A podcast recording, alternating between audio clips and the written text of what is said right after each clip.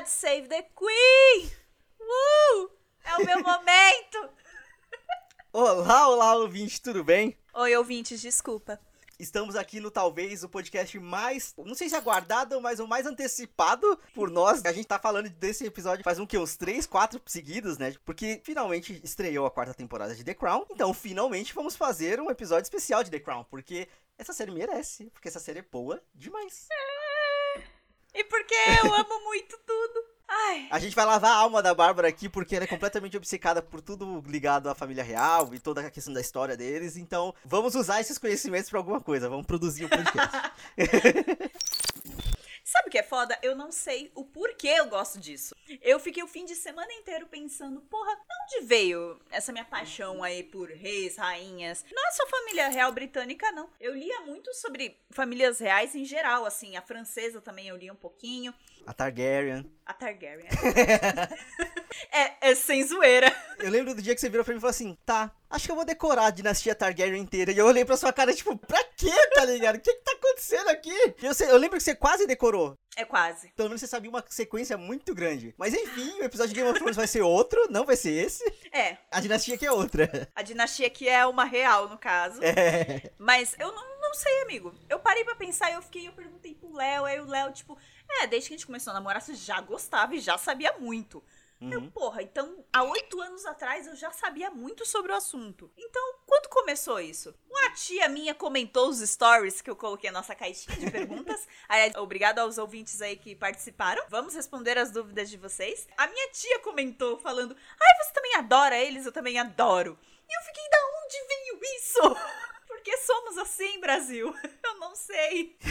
Mas você não tem lembrança nem, tipo, de em que momento da vida você já se entende como uma admiradora, uma fã, não sei como que fala, fala isso, tipo, uma pessoa que consome esse conteúdo histórico. Eu sei que no Fantástico eles falavam muito da Diana. Sim. Eu lembro da imagem da princesa Diana desde muito pequena. E eu lembro, infelizmente, dela já tá morta. E, tipo, eh, aniversário de morte da Lady Di. Tipo, 31 de agosto. Ai, morreu a Lady Diana há quatro anos atrás, há cinco anos atrás. Então eu lembro de ser muito pequena, porque a Diana morreu em 97. Eu tinha três anos. Tá. E eu lembro de especiais da morte dela de cinco anos, quatro anos depois. Então eu era muito pequena ainda. E eu lembro do rosto dela e de achar ela a mulher mais linda do mundo.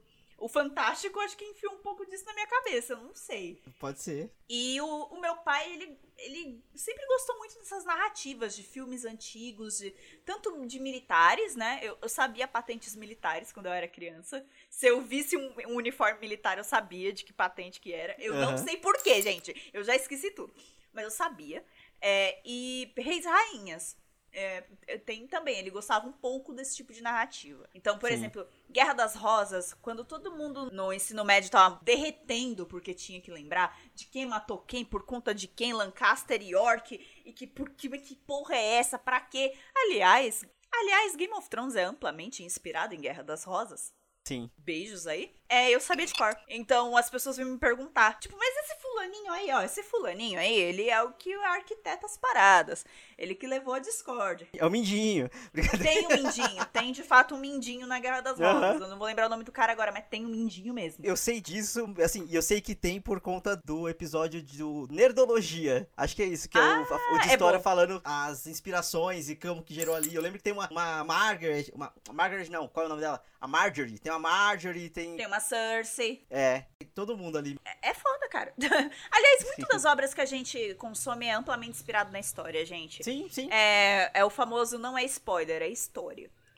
Sete beijos. Inclusive, essa vai, ter- vai ser a regra desse episódio. É. Porque sabendo aonde a conversa vai chegar, sabendo as perguntas dos ouvintes, vai chegar em outras coisas da história que ainda não estão na série. Mas é, é exatamente isso. Não, é spoiler. é É, história. história. Então, por favor, gente, vamos lá.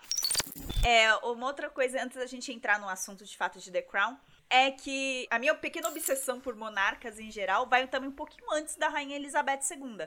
Eu gosto muito da era vitoriana, por exemplo. Então, por exemplo, eu gostava muito de Sherlock Holmes e dos assassinatos do Jack o Estripador. Eu queria muito saber o que rolava na época. E aí eu fui querer saber, mas peraí, comandava a Inglaterra nessa época? A Vitória. Quem é essa Vitória? Ela é de Vitória, Espírito Santo? Que, quem é essa mulher? E eu comecei a ler a respeito. Então uma coisa puxa a outra, cara. Então eu fui começar a pesquisar sobre a era vitoriana por conta de Conan Doyle e por conta do Jack e o Estripador. Sabia que um dos suspeitos para ser o Jack Estripador é o neto da Rainha Vitória? Acharam que era ele? O príncipe Albert? É mesmo? Porque ele era um problemático do caralho que pegou sífilis de prostituta e ficou meio maluco. Caralho. Até hoje ele é um dos maiores suspeitos Aham. pra ser o Jack Estripador. Porque todo mundo entrou num consenso que o Jack Estripador era um homem com formação. Porque ninguém conseguia dissecar corpo naquela velocidade se não tivesse, se não soubesse o que tava fazendo, entendeu? Porque teve corpo que acharam quente ainda.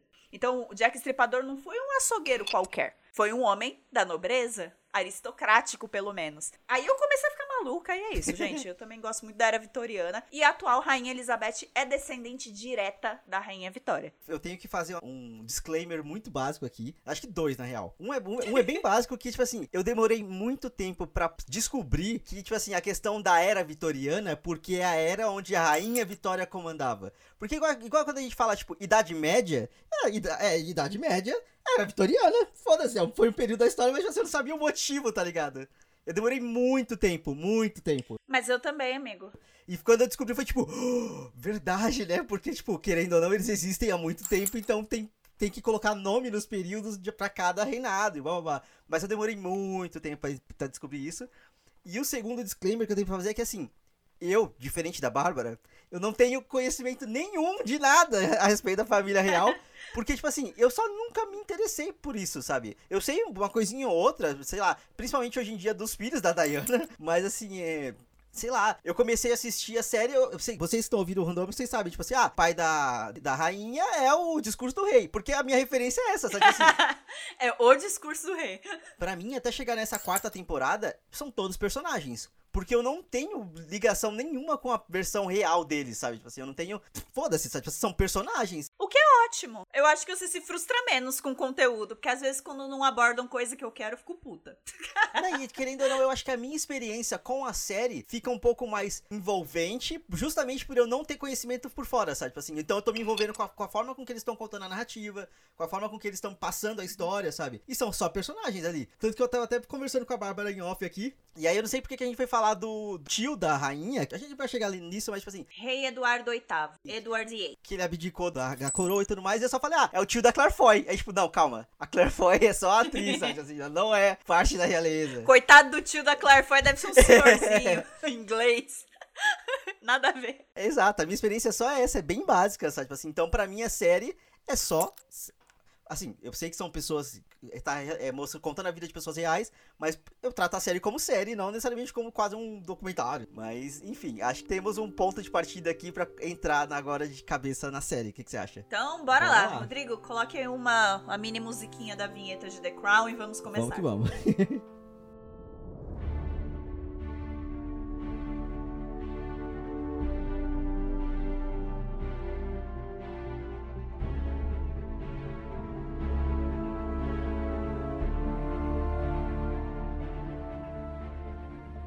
Inclusive, abertura muito bonita.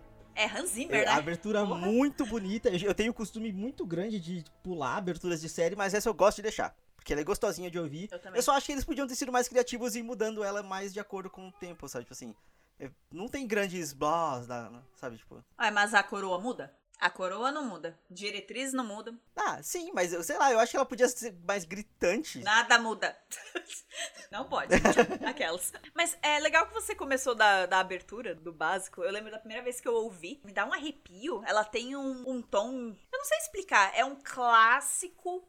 Mas ao mesmo tempo você sente o peso da Sim, parada. sim. Tipo, você sabe que você tá assistindo um negócio que não é um novelão. Porque The Crown tem uma coisa na narrativa que não é um novelão. Você sabe que você não tá vendo um novelão ali. Tipo, tem uma, uma certa briga. Eu vou só pular alguns episódios aqui só pra fazer esse comentário. Mas tem uma certa briga do Philip e da Elizabeth que eles têm ela em silêncio. A câmera vai indo pra Uhum. trás. É na segunda temporada o Philip está tendo um acesso de ciúmes. A câmera vai indo pra trás da janelinha do carro e você vê eles brigando em silêncio. Porque a, a série ali não tá interessada em. Ai, porque você é não sei o quê. Ai, porque. Ai, vo- você tá se oferecendo pro porte. Ai, porque. Não, você nunca vai ver isso. O público não via. Você não vai ver, acabou. O próximo take que você vai ver deles é eles putos em algum compromisso externo. Fingindo que tá tudo bem, porque essa é a vida deles, é, é- é fingir tudo, né? Tipo. É, exato. Então não é um novelão. Se você quer ver The Crown e acha que vai chegar lá e vai ver só os babados fortes, não vai ter babados Inclusive, o que você fortes, mais vai encontrar é, é notícia e falando, ah, porque The Crown deixou de falar sobre isso.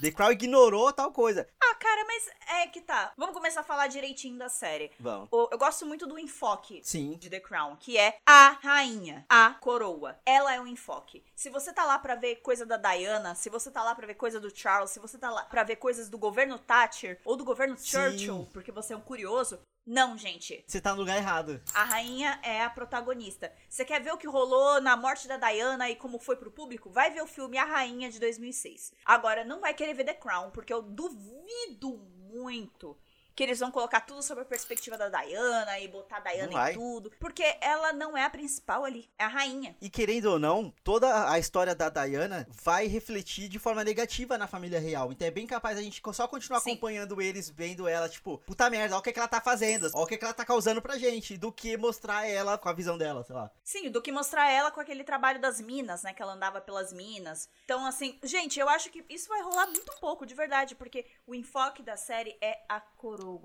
É a rainha. Ela é a protagonista. Exato. A gente tem essa informação, se não me engano, já no primeiro episódio, no primeiro ou no segundo episódio da primeira temporada. Que, o pai, que, que quando o pai dela conversa com o Philip, que ele fala exatamente isso, que ela é o trabalho, que ela é o importante, sabe? Tipo assim, a série já direciona a, sua- a nossa visão pra ali. É, X the job, é. She is the job. Mas só alinhando lá, The Crown, a série da Netflix, que eu acho que a gente demorou a chegar nisso. É verdade, gente. The Crown, a série da Netflix, a primeira temporada saiu no dia 4 de novembro de 2016. Cada temporada tem 10 episódios. é, e aí a primeira temporada ela conta a história desde 1947 até 1955. E aí vai desde dela, da rainha ainda não. Qual é o nome dela? Elizabeth. Elizabeth. Porra, Rodrigo. Crazy eyes aqui.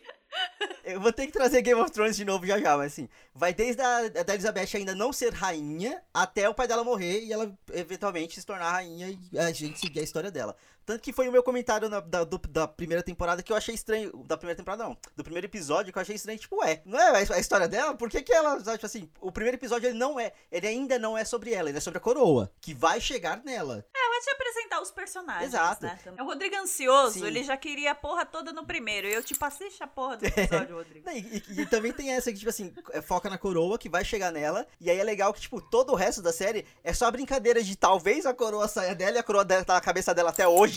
Isso é muito doido.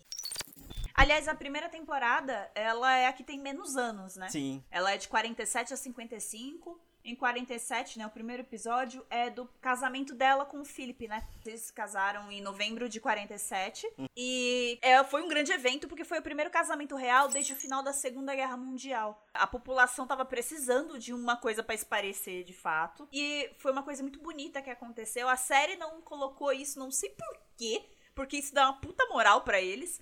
Que a população tentou doar os cartões de ração, de ration, né? De alimento Uhum. pra princesa, pra ela comprar um vestido bonito. Caralho. A população queria que a princesa tivesse um vestido lindo, então doaram. E aí a rainha mãe mandou devolver e devolver em dobro ainda pra população. E aí eles compraram a porra do vestido, que eles, eles tinham grana assim, é claro. Eles nunca vão estar sem grana. Um pouquinho depois da, do pós-guerra, mas não tanto. Sério? Ah, no pós-guerra, né? Eles perderam muitas propriedades, Aham. né? Foram destruídas. Teve, teve umas tretinhas, Ok. assim. O Philip fica mendigando di- dinheiro direto na série, É nunca verdade. viu? É verdade. É ridículo. Mas é, eles são ricos, é claro. Sim. E aí, você vê essa comoção pública pelo ca- casamento da princesa, né? E ela é herdeira do trono, então era muito importante o, ca- o casamento dela. O casamento dela, do Charles e o do príncipe William, foram muito importantes porque eles são os a linhagem principal do trono. Então, por isso que a série começa aí. A, a herdeira do trono casando, ela começando uma nova linhagem. E o discurso do pai dela no final deste episódio diz tudo pro Philip. Ô, moleque, você acha mesmo que você sabe o que você tá fazendo? Você não. você- espero que você saiba mesmo, porque ela é o trabalho, não é sua carreira na, na marinha. Não é nada, nada importa. Só ela importa. Aliás, você quer fazer um sumário de personagens rapidinho aqui? O pessoal não se perder? É por isso que eu falei que ia ter que trazer Game of Thrones de novo. Assim como Game of Thrones, que eu demorei muito tempo pra conseguir decorar nome de personagem. The Crown pra mim tá, tá está sendo impossível. Porque querendo ou não, eu peguei pra assistir todas as temporadas, uma atrás da outra, pra pegar a quarta. Eu acho que se eu tivesse assistido as temporadas de acordo com que elas fossem saindo, teria sido mais fácil, porque ia ser gradual, eu ia ter que conversar pouquinho em pouquinho sobre a temporada. E, tipo, como foi tudo de uma vez, eu simplesmente não consigo decorar o nome de todo mundo. Não consigo. É tipo família. É, então tem, tem isso, sabe assim. Eu, eu aponto, ah, não, porque é fulani, fulaninho que casou com a ciclana, sabe? Tipo assim, tá ali, eu talvez... Não, porque a Claire Foy. É, A Claire foi. Ó, um pequeno sumário de personagens. Nós temos o Rei George VI, que ele começa a série como o Rei Doentinho. Ele é pai da nossa Elizabeth II, a atual monarca até hoje. É o discurso do rei. É o discurso do rei. É. O rei George VI é casado com a rainha Elizabeth Bowes Lyon. Sim, aí a rainha Elizabeth tem o nome da mãe dela, que também é Elizabeth. É duas Elizabeths. Pra não confundir, uma é chamada de Rainha rainha-mãe. mãe. Ok? Temos a nossa monarca, Elizabeth II. Ela é casada com o príncipe Philip da Grécia. Só que o Philip não é mais príncipe da Grécia. Ele é um príncipe da Inglaterra agora. E vocês vão saber disso quando a gente chegar na segunda temporada. Eles tiveram quatro filhos: Príncipe Charles, Princesa Anne, Príncipe Andrew e Príncipe Edward. Príncipe Charles ca- casou com a Lady Diana Spencer. A Princesa Anne casou com o Capitão Mark Phillips e depois com outro cara com quem ela tá até hoje. O Príncipe Andrew casou com a Sarah Ferguson. E acho que até hoje ele é solteiro, mas eles se divorciaram lá nos anos 90 também. O príncipe Edward é o único que tá casado até hoje. Eu não vou lembrar o nome da esposa dele, mas ela é a mais linda de todas, super discreta. Inclusive, o Edward é o mais feliz no amor. Ele tem a vida mais discreta de todas. Ele é o que tem menos aparição na série. Sim, porque ele é mais novo. Então ele tá muito Sim, longe Da, da linhagem do trono. Então ele só caga. É. Eu gosto muito do Edward. Inclusive, até hoje, ele é o cara que casou uma vez só e tá com a mesma mulher até hoje. Ele casou com o amor dele mesmo. Ele teve essa escolha. Porque a linhagem dele é longe. Então, temos esses personagens? Temos. Irmã da rainha. Princesa Margaret. Melhor personagem da série, sim. Melhor, né? Eu adoro a Margaret. É a melhor personagem da série. Até quando eu não tava gostando do que ela tava fazendo, eu entendia o porquê. E eu, tipo, é, mas você tá sendo burra, mas eu sei porquê. Ela reclamando de não conseguir casar com quem ela quer casar. Aí vou jogar aqui. Essa porra de casamento é uma parada tão. Eles levam tão a sério o rolê de casamento, tipo assim, porque tem que favorecer a coroa. Eu entendo. Mas caralho, é uma história que ela se repete tantas vezes e sempre dá merda. Sempre tá merda. Então, basicamente, tudo, não, não tudo, mas muito do que dá de errado pra eles, foram eles mesmos que plantaram fazendo alguma merda relacionada a casamento de alguém. Sim, sim.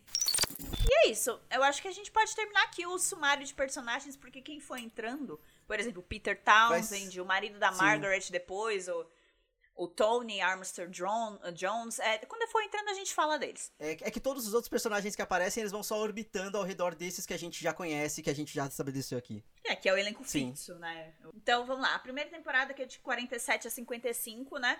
É Elizabeth, pequena jovenzinha, se tornando rainha. O pai dela morre logo no segundo episódio, né? Se o primeiro é o casamento dela com Philip e um pouquinho da vida feliz de casada dela, e bem pouquinho mesmo. Eles em Malta, os primeiros quatro aninhos de casamento, eles ficaram muito pouco tempo, um tempo pra eles. Isso é muito triste, inclusive.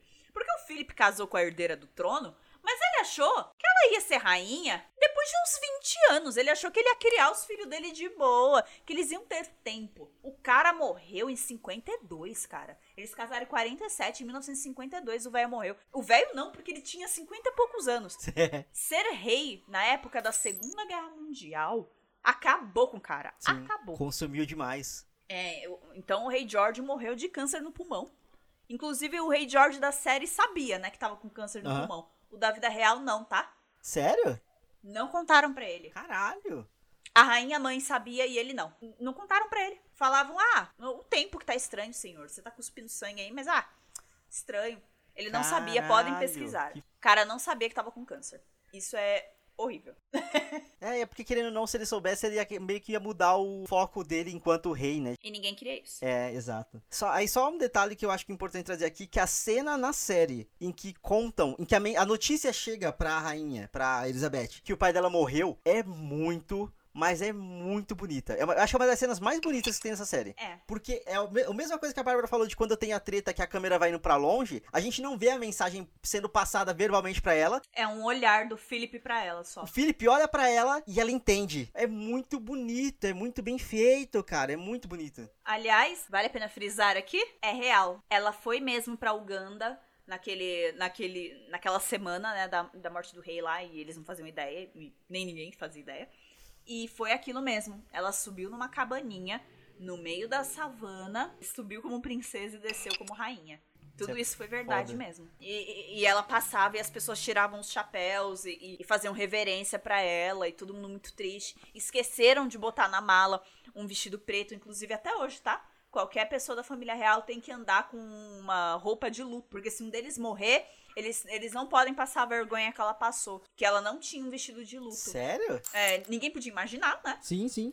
Ela, e ela não tinha. É, todos eles precisam ter uma roupa de luto guardada. Pra caso alguém faleça no meio de alguma viagem deles, eles possam descer do avião bonitinho de preto e tal. Caralho, que doido. Assim como não podem viajar muitos membros da linhagem principal juntos no mesmo avião. Não pode. Porque se cai o avião e morre todo mundo aí, é um problemão. Não pode. Não Tem pode. que garantir que tenha gente pra, pra ser. Pra ser. Uhum, pra continuar o legado. É, exato. Os dois, as maior- duas maiores problemáticas da primeira temporada são o Philip tendo problemas com o papel dele, de ser um suporte e não um, um player. Philip, insuportável, insuportável desde a primeira temporada. E a Margaret querendo casar com Peter Townsend. O Peter Townsend trabalhava diretamente com o pai dela. Eu não sei dizer o nome do cargo dele lá, mas ele era muito próximo ao rei. Ele era um ex-militar, mas que tinha esse cargo aí de praticamente um, um camerlengo do Papa. Sim. Sabe, o cara que fica muito próximo do, do Papa, que veste ele, que fica com ele. Ele era isso do, do rei George. E ele ficou muito próximo da família. E a filha mais nova do rei se apaixonou por ele e ele pela filha do rei. Peter Townsend era casado, mas a mulher dele cometeu adultério e eles se separaram. Então, legalmente, ele podia estar com a Margaret. Só que a porra da família não aceitava. Por quê? Não podia casar com pessoas divorciadas. Qual é a treta dos divorciados? A- o rei ou rainha da Inglaterra também é o head da igreja da Inglaterra. E a igreja tinha regras muito rígidas com relação a casar Sim. com divorciados. Então é por isso que se a Camila separasse do marido dela, o Charles não poderia casar com ela de qualquer forma. E é por isso que se- o Peter Townsend não podia casar com a Margaret, mesmo ele sendo divorciado. E aí é por isso também que os casais da família real não poderiam separar. É verdade? Um, um dos motivos de ter que fazer o casamento da rainha com o Felipe funcionar e da- de qualquer jeito era justamente porque eles não podem se divorciar. É, não podiam, pelo menos. Aí veio os anos 90 e separou geral. que puta merda, né? É, é muito irônico eles ficarem nessa de descer casamento goela abaixo, porque aí veio 92 e separou todo mundo. Charles e Diana, Anne e Mark Phillips, o Andrew e a Sarah Ferguson. Três de quatro filhos da rainha se separaram. Então eles tiveram que aguentar divórcio. Pro Harry poder casar agora com a Meghan Markle, que era uma divorciada, tipo, eles tiveram que ver muita merda na imprensa também. Só que aí a família real só cagou, porque o Harry tá muito lá atrás na linhagem. Então foda-se, deixa o cara casar com o que ele quer. E logo depois ele abandonou também a linhagem, né? Tipo assim, ele saiu do, do rolê da família real. Por outros motivos, mas é, ele saiu. Inclusive, uma das perguntas que a gente recebeu do- dos ouvintes é justamente: o Harry odeia a família real? Possivelmente sim. Mataram a mãe dele, porra. Olha, eu acho que ele, ele odeia a instituição. É. E ele odeia muito mais a imprensa do que a família real. Sim. Ele odeia imprensa, cara. O Harry não gosta de dar entrevista. Ele sempre tá carrancudo em entrevista. Ele não gosta. E assim, a Meghan sofreu muito racismo, né? Sim. Pelos jornais britânicos. Foi uma coisa horrorosa de se ver, horrorosa. Os tabloides britânicos, eles são muito cruéis. Então, assim, eu não acho que o Harry odeia a família real. Ele odeia mais a imprensa do que a família real. O que ele odeia da família real é o establishment. É a instituição. É você ter que pagar de felizão quando você tá uma merda, entendeu? Eu acho que é isso que ele odeia. E querendo ou não, a juventude dele foi, tipo, cercada de paparazzi. Toda vez que apare... ele não podia ir pra uma festa, tinha foto dele na festa. Ó, o Harry bebeu na festa aqui e subiu na mesa. Harry, o menino problema. É, e tipo, Harry, porra. sei. Porra. É foda, é foda. Assim, longe de mim sentir dó de gente rica. Longe de mim. Longe de mim. Mas eu- é, é compreensível também, sabe? Tipo assim, dá pra entender da onde que vem a, a raiva. Aliás, fazendo só um apanhado aqui da primeira temporada, né? é, bem rápido. é, você tem isso, né? de- desses dois mega conflitos da Margaret e do Peter Townsend e da rainha com o próprio Philip. E no meio disso você tem a Inglaterra se modernizando, né? Então você tem Winston Churchill como primeiro-ministro da, da Inglaterra. Winston Churchill, ele é da época da Rainha Vitória, gente. Ele já era muito velho quando a Elizabeth assumiu o trono. E ele, quando ele faz o discurso, né, de, da morte do rei e tudo, ele fala, né, que ele gritou God Save the Queen pra Rainha Vitória. E que ele tava muito feliz em gritar mais uma vez, né, God Save the Queen e agora pra uma nova rainha. E aí você fica, o cara era velho pra cacete. Sim, nossa. E demorou pra caralho pra morrer também. Foi morrer nos anos 60 só. Sim. E a rainha até hoje fala que ele foi o primeiro-ministro favorito dela. É, é, fácil, né? Assim você não se compromete com ninguém falar que o primeiro foi o favorito. Já morreu mesmo. E ainda mais que é uma puta figura histórica Sim, como sim. Churchill. Eu achava que tinha sido o Tony Blair. Que o Tony Blair que tirou ela da enrascada lá do, da morte da Diana. Mas, não, ela fala até hoje que é o Winston Churchill, que foi o, o favorito dela. A ordem do mérito, aquela medalha bonita lá, ela só deu pra Thatcher mesmo. Isso, isso é muito louco pra mim, que ela tenha dado pra Thatcher. Mas enfim, a gente vai chegar na quarta temporada daqui a pouco. Mas e o Philip na primeira temporada? Como termina Philip? Enchendo o saco. O Philip, na verdade, eu falei que ele é o pior na série inteira, mas não, porque quando muda o ator, que ele já é uma pessoa. O Philip se torna uma pessoa mais sábia, ele deixa de ser tão pau no cu. Ele continua sendo um, pau no cu do caralho, ele foge com a cabeça do Charles, mas assim, ele não é mais motivo de problema, então é mais fácil entender o que, ele tá fazendo, sabe? Só que primeira e segunda temporada, nossa, detestável, não tem uma coisa que ele faça que daí, tipo, ó, nem um episódio. Acho que é na segunda temporada tem um episódio da, da infância dele. Pater Famílias, é. É na segunda temporada. Nem no episódio que é sobre a infância dele eu consigo me compadecer, tipo, de verdade, sabe? Tipo assim, me compadeço com a infância que ele teve que viver. Com a pessoa que ele se tornou, eu acho um saco. Rodrigo, Rodrigo não tem, né? Ó.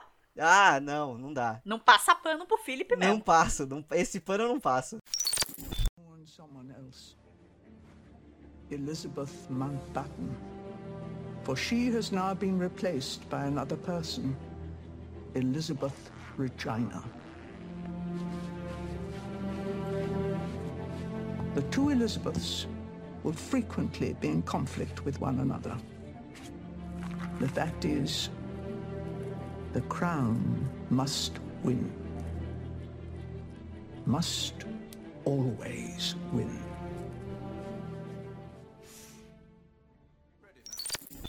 A gente conclui a, a primeira temporada, então, com a Elizabeth abraçando a, a segunda personalidade dela, porque a avó dela fala pra ela, né? Você tem duas Elizabeths dentro de você a partir de agora.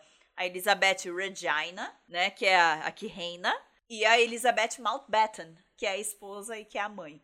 Então, assim, é, as duas vão brigar sempre uma com a outra, mas a coroa deve prevalecer, sempre. Então, quando ela diz não pro casamento da irmã, não mesmo, não é daqui a seis meses. Ah, deixa o cara ir pra Suécia e voltar. Mas não sei o quê. Depois, quando elas fazem tudo e o casal mesmo assim quer ficar junto, ela fala não. E quando ela fala não, é, é horrível. Traz à tona muita coisa das irmãs, do fato do pai gostar mais da Margaret do que da Elizabeth. A Margaret é minha alegria, a Elizabeth é meu orgulho, né? Pride and Joy, né? Eram os Aham, apelidos aham. dela. Isso é verdade, tá em cartas. Trouxe à tona muita merda e dá muita dó da Margaret, cara. Muita dó. É isso que eu ia falar. Cara, os episódios focados na Margaret são sempre muito tristes. Muito tristes. Tipo assim. Porque até quando ela tá indo pra um monte de festa e tudo mais, ela tá fazendo aquilo só pra esquecer, pra ficar anestesiada da, da realidade. Porque ela, na realidade ela tá sempre fodida, sabe? E ne- também, também nesse ponto é, é engraçado que eles sempre batem na tecla de que a, a Elizabeth nunca quis ser rainha. A Margaret estava pronta pra isso, ela queria muito, sabe? Tipo assim, só que por conta da linhagem e tudo mais, ela jamais, não, jamais seria, jamais vai ser, sabe? Isso é triste também.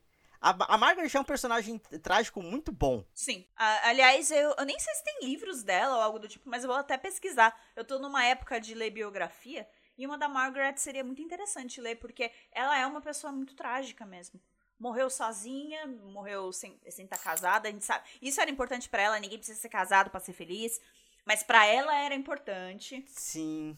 Era uma parada ser casada e, assim, pr- primeiro casar com o, o- Esqueci o nome do rapaz. O Peter Com o Townsend. Peter Townsend, mas assim, ter alguém, até porque depois, eventualmente, quando ela casa e ela separa e ela fica triste de novo por não estar mais sendo desejada pelos homens e tudo mais. Enfim, Porque ela já tá mais velha, Sim. ela fica mal e tal. Muita treta. E aí a gente entra aqui na segunda temporada.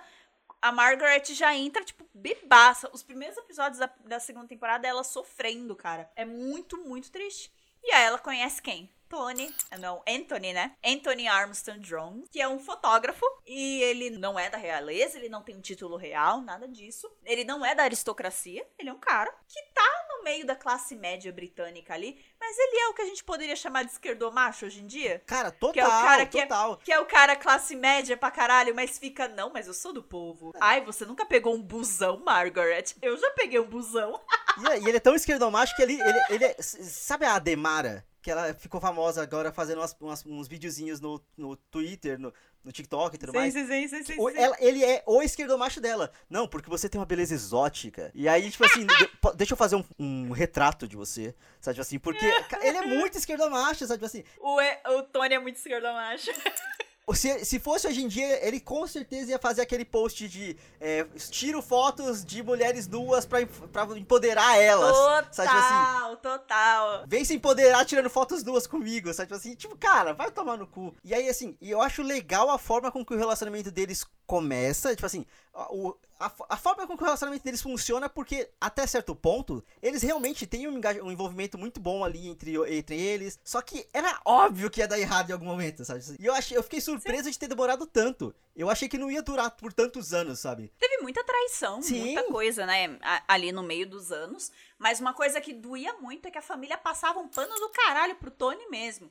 A rainha mãe gostava muito do Tony. E, e, e a Margaret ficava, caralho, esse homem tá me traindo, esse homem tá me fudendo a vida. blá." Lembrando que a gente tá aqui na segunda temporada, isso acontece na terceira, tá? É só um alt tab aqui. Na segunda, ela também tá toda bêbada pelo Tony, né? E, e teve um fator também que fez ela querer acelerar as coisas. Vamos lá. Ah, é. Olha o fator merda aí. É, Vamos fatores merda aqui. o Coisa casou. Quando Peter Townsend casa com a mina de 18 anos na Suécia, a Margaret sente a necessidade, pra não ficar por baixo, de casar logo. Sim, Então vamos lá. A mesma coisa que fudeu Charles anos depois. sim. Alguém acelerando a parada. Tipo, não teve muito namoro. Conheceu o cara. Ele era diferentão, esquerdo macho, falou umas coisas que ela gostou de ouvir, todo artistão. Se sentiu bonita perto dele. Acabou. Ela já casou com o cara. E essa foi a merda. Gente, se você conhecer uma pessoa, não casa com ela seis meses depois, por favor. Vamos, vamos ter um pouquinho de juízo? Porra! Tem, tem uma piada que é engraçada, que é tipo assim, é, já pensou ficar tão louco de amor que você vai querer envolver a igreja e o Estado nisso? Sabe assim? Já pensou ficar loucaça? Nossa, você acabou de resumir a família real numa piada. Exato? E, essa- e você falou aqui, tipo, que isso vai foder o Charles depois. É bizarro como pequenas histórias na família real se repetem vezes seguidas. Sim. Até agora tá mais fresco, na, é o da quarta temporada, mas tipo assim, que eles falam, não, porque, sei lá, em 54 aconteceu exatamente isso. É, mas em 54 eram pessoas diferentes. Mas o cargo é o mesmo, as pessoas estão na mesma posição. Isso é bizarro. Ah, O problema de casamento se repete muitas vezes, o problema de, ter que casar, o problema de querer separar e não poder. Sabe assim, se repete muitas e muitas e muitas vezes. Isso é muito triste, né? E aí as pessoas ficam infelizes, não fazem o job delas direito e causa danos à monarquia de qualquer forma. Então, assim, a, a Margaret foi apressada, casou com o cara que era meio errado e tomou no cu por isso.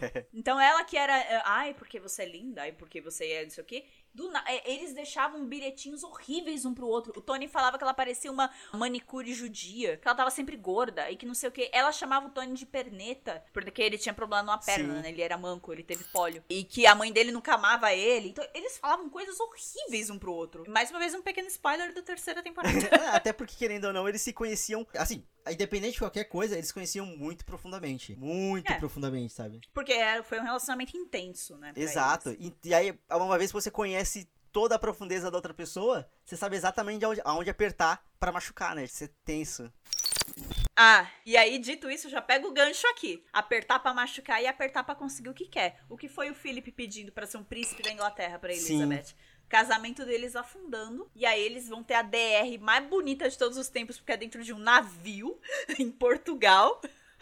Aí quando eu tiver uma DR vestido no meu casamento, eu quero que seja num navio em Portugal. E aí, ela pega e fala pra ele, tá, o que, que eu preciso fazer pra esse casamento funcionar?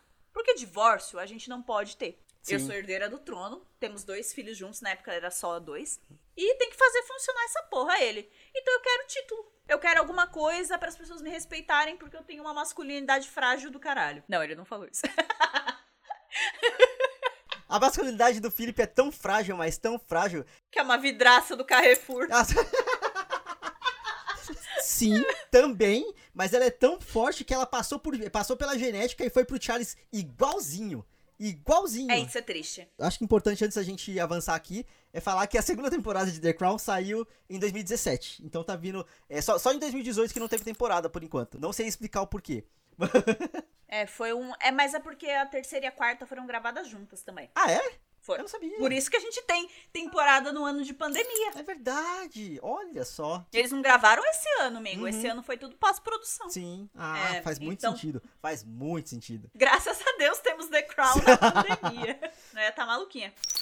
E aí o casamento deles só chega nesse ponto também porque tem toda aquela treta do Philip fazer aquela tour mundial lá com o- melhor amigo dele, Cafajeste, que saía comendo todo mundo e contando em carta. Mas que caralho que é Nossa. aquele maluco? Ô, mano, boy lixo burro da porra, Cara. velho. Gente, vamos lá. Vocês millennials que estão ouvindo. Existia uma parada chamada Clube de Cavalheiros nos anos 60 que eu não sei porque essa porra existia. E aí, o amigo do Philip, o melhor amigo dele, padrinho de casamento, tava com ele nessa tour mundial no, no navio lá, o Britânia. E cara mandava cartas de como eram as aventuras. E assim, a gente não sabe se o Philip participava ou não. Menção ao Philip nas cartas realmente não tem. Sim, sim. Porém, o cara contava aventuras do tipo: Não, porque a gente pegou a mulherzinha X e a mulherzinha Y e as mulherzinhas exótica e não sei o que, não sei o que. Melhor amigo da porra do marido da rainha da Inglaterra? Porra, o que, que as pessoas vão pensar, cara?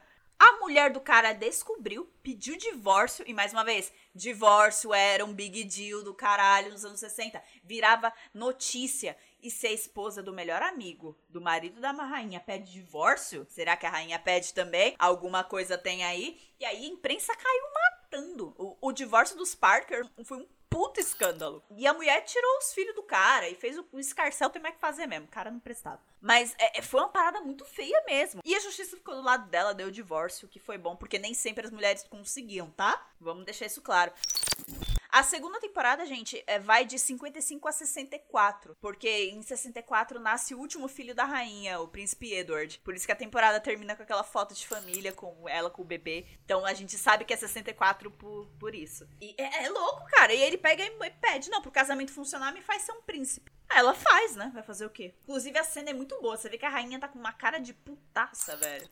Claire Sim. Foy. A Claire Foy passa tanta coisa num olhar, porque a rainha precisa ser sempre neutra. E ela passa essa, essa neutralidade toda. Mas o olhar dela diz tudo. Você sabe que ela não queria estar fazendo aquilo. Eu não queria estar dando um título pra esse boy do caralho. O título que eu tenho pro Felipe é ser insuportável. O grande insuportável. Já que ele não gosta Ai, de ai. título, então toma. Mas a bunda do Matt Smith é maravilhosa.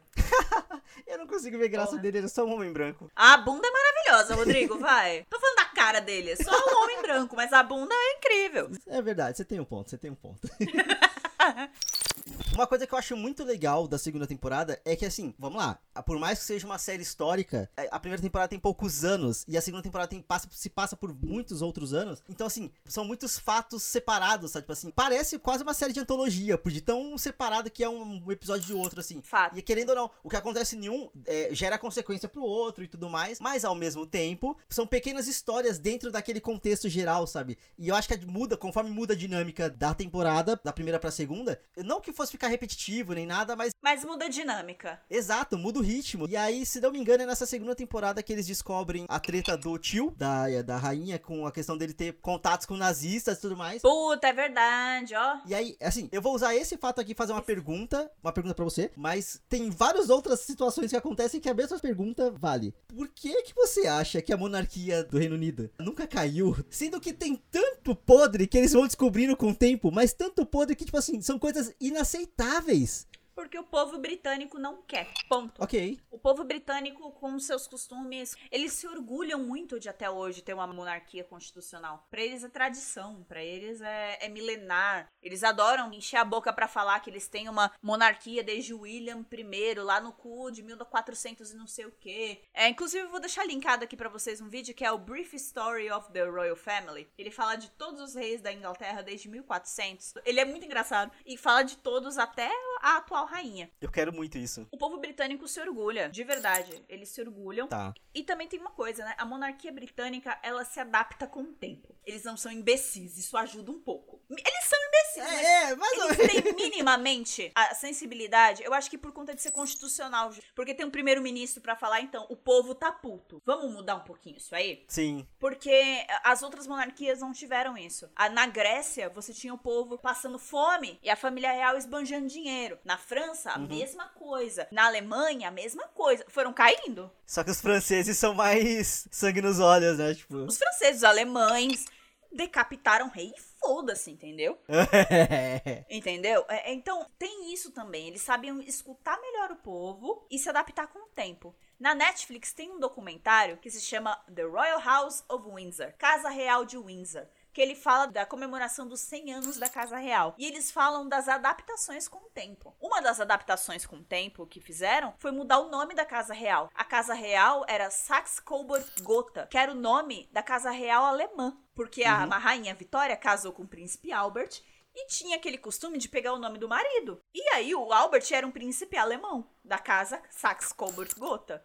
Só que aí veio uma coisinha chamada Primeira Guerra Mundial. E aí a porra das bombas que caía em Londres tinha o nome da Casa Real Alemã, Saxe-Coburg-Gotha, que era o mesmo nome da Casa Real Britânica. Pro povo se revoltar, tipo, caralho, as bombas que tá caindo na gente tem o mesmo nome da família real, que merda. Eles são do mesmo sangue do- dos filhos da puta dos alemão? Pro povo fazer essa ligação era muito rápido. O rei George V, avô da rainha Elizabeth, pegou e mudou o nome da casa real. Não, nome- nosso nome vai ser Windsor. Pronto, acabou. Isso já, já fez a moral do público mudar. Isso e as atitudes deles. Manda o príncipe David, que depois virou o rei Edward VIII. Manda o príncipe David pro meio do campo de batalha pra cumprimentar soldado. Rei e rainha no meio dos escombros. Eles foram mais ativos nesse sentido, entendeu? Cumprimentaram feridos, ajudaram, botaram, botaram as princesas tudo pra ajudar no a enfermeira. Então eles Sim. fizeram coisas. Que é pouco pra caralho. Mas eles se mostraram no meio tempo- do povo, o simbolismo é grande. Então, por isso que não cai. Porque eles se adaptam com o tempo. Minimamente, mas se adaptam. O que fudeu, por exemplo, na era Diana foi porque a rainha não entendeu o maior das mudanças que rolou. As pessoas hoje em dia não. Hoje em dia não, vamos lá, nos anos 90, pelo menos, as pessoas eram mais afetuosas umas com as outras. As pessoas queriam ser consoladas pela morte da princesa. Era a primeira vez que eles estavam vendo um monarca que abraçava o povo, que abaixava no nível das crianças e tocava nas crianças sem luva. Porque os monarcas usavam luva. Então, assim, quando eles saíram da Diana e a Diana morre, que já é uma perda horrível, e a rainha não foi na TV nem falar um, nossa, gente, sinto muito. Sinto muito pela dor do povo, sinto muito como uma avó. Depois ela fez isso, né? Mas como ela não fez isso nos primeiros dias, nego queria derrubar a porra do palácio a pancada. Então a monarquia esteve muito perto de acabar. E foi na época da morte da Diana. Eu te dei uma resposta completa? Teu? Pra caralho, assim. e eu acho legal que na sua resposta você acabou trazendo vários pontos que, assim, eu não- aí de cabeça eu não lembro exatamente em quais temporadas se encaixam, mas, por exemplo, a série tem um episódio específico pra mostrar por que, que o nome da, fa- da família é o nome da família, é o Windsor e não vai mudar de forma alguma, sabe? Tipo assim. Sim. Terceiro da primeira temporada, aliás, Windsor. É, de cabeça eu só não lembro. Ter assistido essa série toda de uma vez só bagunçou muito as coisas na minha cabeça, muito. Relaxa. Eu sou maluca, você não tem obrigação de lembrar disso, eu tenho problemas. Mas assim, é, até a questão de, por exemplo, deles usando luvas e fazendo questão de colocar a luva antes de cumprimentar o povo, né? Tem isso também na série, sabe? e depois vem a Diana, que faz nada disso. É que a Diana, eu acho que ela é um caso muito, muito peculiar, muito à parte ali no, no meio de tudo. A gente vai chegar na quarta temporada ainda, mas acho que a gente pode encerrar aqui por aqui a segunda temporada.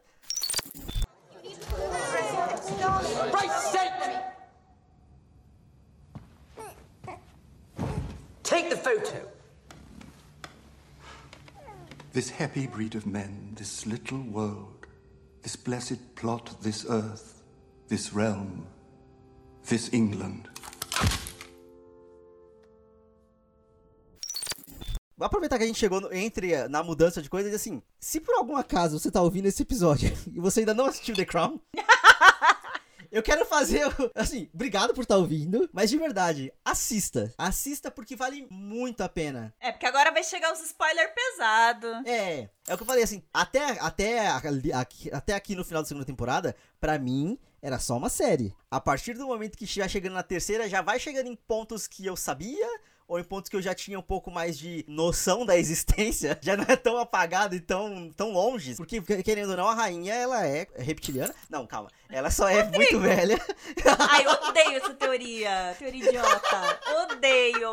Respeita a Beth. Ela, assim, ela, ela tá lá há muito tempo, então tem muita coisa pra contar. E aí a gente chega na terceira temporada, onde muda o elenco. Olivia Colman, maravilhosa. Só que aí vamos fazer umas comparações aqui antes de chegar na temporada em si. Ok. Você gosta de todas as escolhas que fizeram pra terceira temporada? Odeio Tobias Menzel lá. Eu acho que ele não traz nada pro Philip.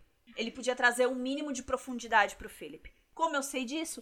O filme A Rainha de 2006. O Aham. Philip lá é muito bom e o Philip tá mais velho, tá sábio, tá mais velho do que o do Tobias. E ele é mais engraçado, ele é mais presente do que a porra do Philip do, Tobi, do Tobias Menzel. Eu acho ele muito apagado. E o cara tem três expressões faciais. O cara tá conversando com a mãe dele, que ele não vê há anos e que ele é cheio de trauma. E ele faz uma cara de paisagem. Como assim? Você vê a sua mãe que passou por todos aqueles horrores e aí você lê pela primeira vez os horrores que a sua mãe passou Sim. e ela te chama do seu apelido de infância, que é o Bubba Kings.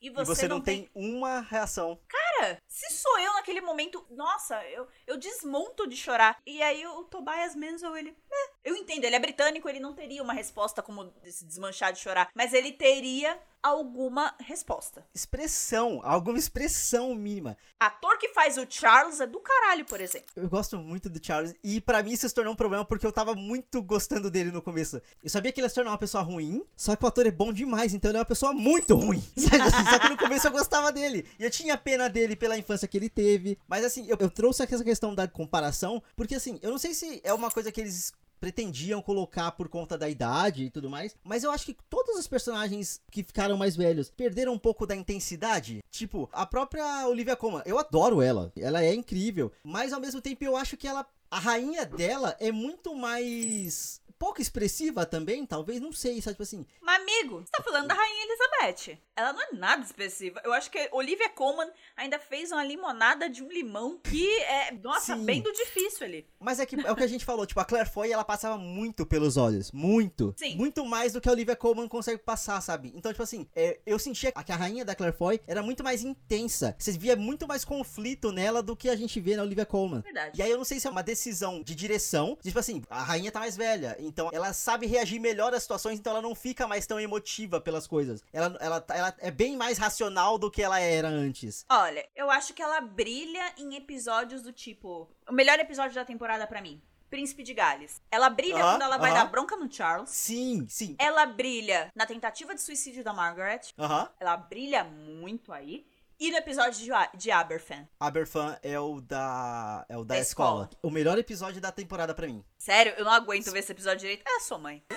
Eu não tava preparado pro que acontece. Eu sabia o que era Aberfan, eu não sabia que iam ser logo no terceiro episódio da temporada. Quando começou Aberfan, 1960, eu, ah, não acredito. Eu, eu, eu queria pular, eu queria pular. Eu fiquei tão chocado, mas tão chocado, porque eles fizeram de uma forma tão crua. Filhos da puta, filhos da puta, porque eles fizeram um dia antes do desastre. Eles mostram a rotina da cidade um dia antes. E isso é Aham. cruel. As criancinhas indo pra escola, as criancinhas cantando, as criancinhas chegando em casa. Isso é, É- cruel. E você vê que a cidade inteira trabalhava no negócio. É muito horrível. Eu não, eu tô todo arrepiado. eu não tava preparado pra carga que é emocional daquele episódio. Porque, ah, sei lá, o segundo, eu nem lembro qual foi, foi o segundo episódio, mas o primeiro episódio é sobre o nome da família. O, o segundo, o, o segundo episódio eu não lembro.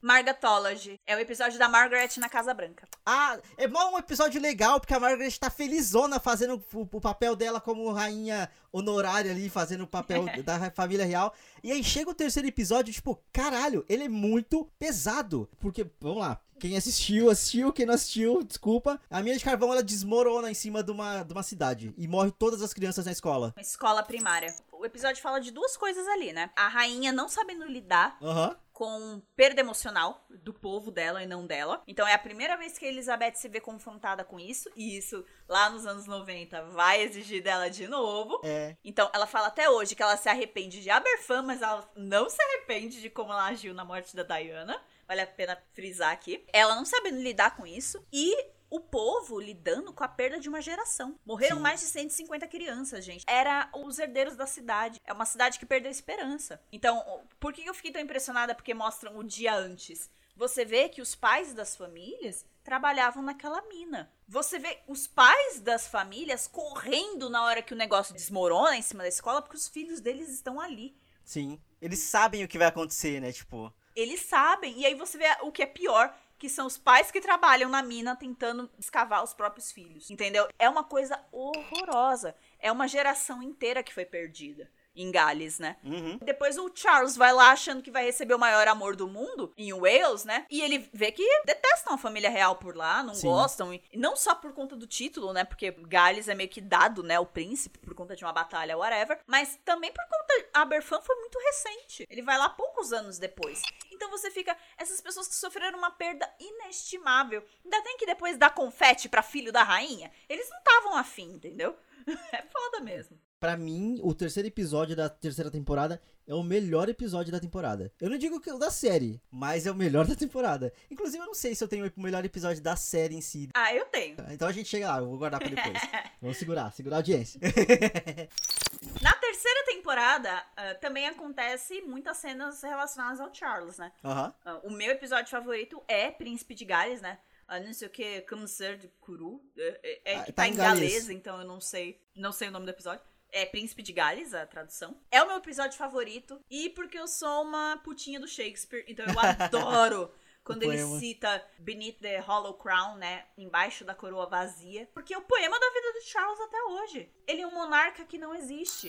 Ele usa a coroa vazia. Até hoje. Desde que nasceu, tá prometido a se tornar rei e nunca se tornou rei. E tá aí até hoje, gente. Isso é maluco. É maluco, maluco, maluco. E o cara, e quando ele faz o discurso, né? E a Anne percebe que ele tá falando dele mesmo e que ele não tá mais declamando o poema. É uma cena que bate em mim de um jeito e eu fico. Eu entendo as decisões desse homem e eu entendo porque ele vai virar um filho da puta depois. Ele é um mimado filho da puta, mas eu entendo porque ele vai virar um filho da puta. Né? E aí, assim, puxando de uma coisa que você falou em relação a, a fi- o final da primeira temporada, que é quando a rainha assume a segunda personalidade dela, de ser a monarca e não só a, a, a mãe. É engraçado que, assim, ao mesmo tempo que a gente viu na primeira e na segunda temporada ela dando muita importância pros filhos e querendo priorizar os filhos e não sei o que, a educação dos filhos, ao mesmo tempo ela se tornou uma mãe fria pra caralho E distante. distante demais, sabe? Tipo assim, a questão dos filhos dela ter que meio que marcar uma reunião pra poder falar um pouquinho com ela e ela tá sempre ocupada. E aí chega na terceira temporada a gente vê o Charles crescido, sem ter meio que relação parental nenhuma, a não ser com o Lord Mountbatten, que foi o mesmo papel de pa- paterno pro Philip, mas abandonou o Philip pra cuidar do Charles, porque percebeu que o moleque tava sozinho. É, de tudo. E que o Felipe era um pai bosta, Sim. tóxico do É caralho. muito bizarro, sabe? Tipo assim, porque ao mesmo tempo em que eles lutam muito pela questão da família, e a família é importante, a família é mais negligenciada por eles mesmos. O futuro da família, no caso, que são os filhos menores, porque o, a- o Charles cresce mal, digamos assim, ele cresce uma pessoa confusa e complexa e se torna uma pessoa ruim. Carente. Ele é muito carente de. de... De carinho e de Sim. gente dando biscoito pra ele, de fato. Olha, eu vou trazer uma comparação idiota. Toda vez que a Isabel come, ela bate palminhas. Aham. Ela bate, ela se dá o biscoito e ela. Depois que ela bate a palminha, ela olha pra minha cara. Porque ela quer que eu bata a palminha também. Pense que o Charles nunca teve a palminha. Aham. Nunca. Ever. Os pais dele nunca deram um biscoito sequer. E aí, por que ele cai nos braços da Camila Parker Bowles? Porque ela dá o biscoito. É só isso que ela fez. Entendeu? O casamento do Charles com a Diana não dá certo porque a Diana não dá biscoito pra ele. Ela também é uma pessoa que não teve o biscoito. Ela também passou por traumas na infância. Então você vê duas pessoas muito carentes que casam e que nenhuma dá o afeto necessário pra outra. E é muito afeto necessário. E aí, tu- tudo que o outro faz acha que é ameaça. Então, é, é horrível. Por que, que a Camila a Camila foi tão importante na vida do Charles e é até hoje? Porque, como ela provavelmente teve uma infância ok, e deve ter tido afeto dos pais, Ela é uma mãe. ela é uma mãe pro Charles, exato. Sim. Então, é, é um mommy issues fudido que o cara tem. Isso é óbvio. A biografia dele, Prince of Wales, né? Príncipe de Gales, eu nunca li, nunca quis, mas todo mundo fala que é muito pedante. e ele fala que os pais foram distantes e blá blá blá blá blá. Então, ah, Não dá. enfim, não eu dá. entendo o- da onde o Charles tá, tá vindo o sofrimento, mas é foda porque você pensa que uma mulher morreu por conta disso, né? Ah, você perguntou sobre o tio nazista? Eu acho muito engra- engraçado a linha do- dos britânicos de aceitável e inaceitável, porque tio nazista, ah, foda-se, é um merdeiro, a gente ignora. O cara trai a esposa, opa, esse aí a gente, ó, inaceitável.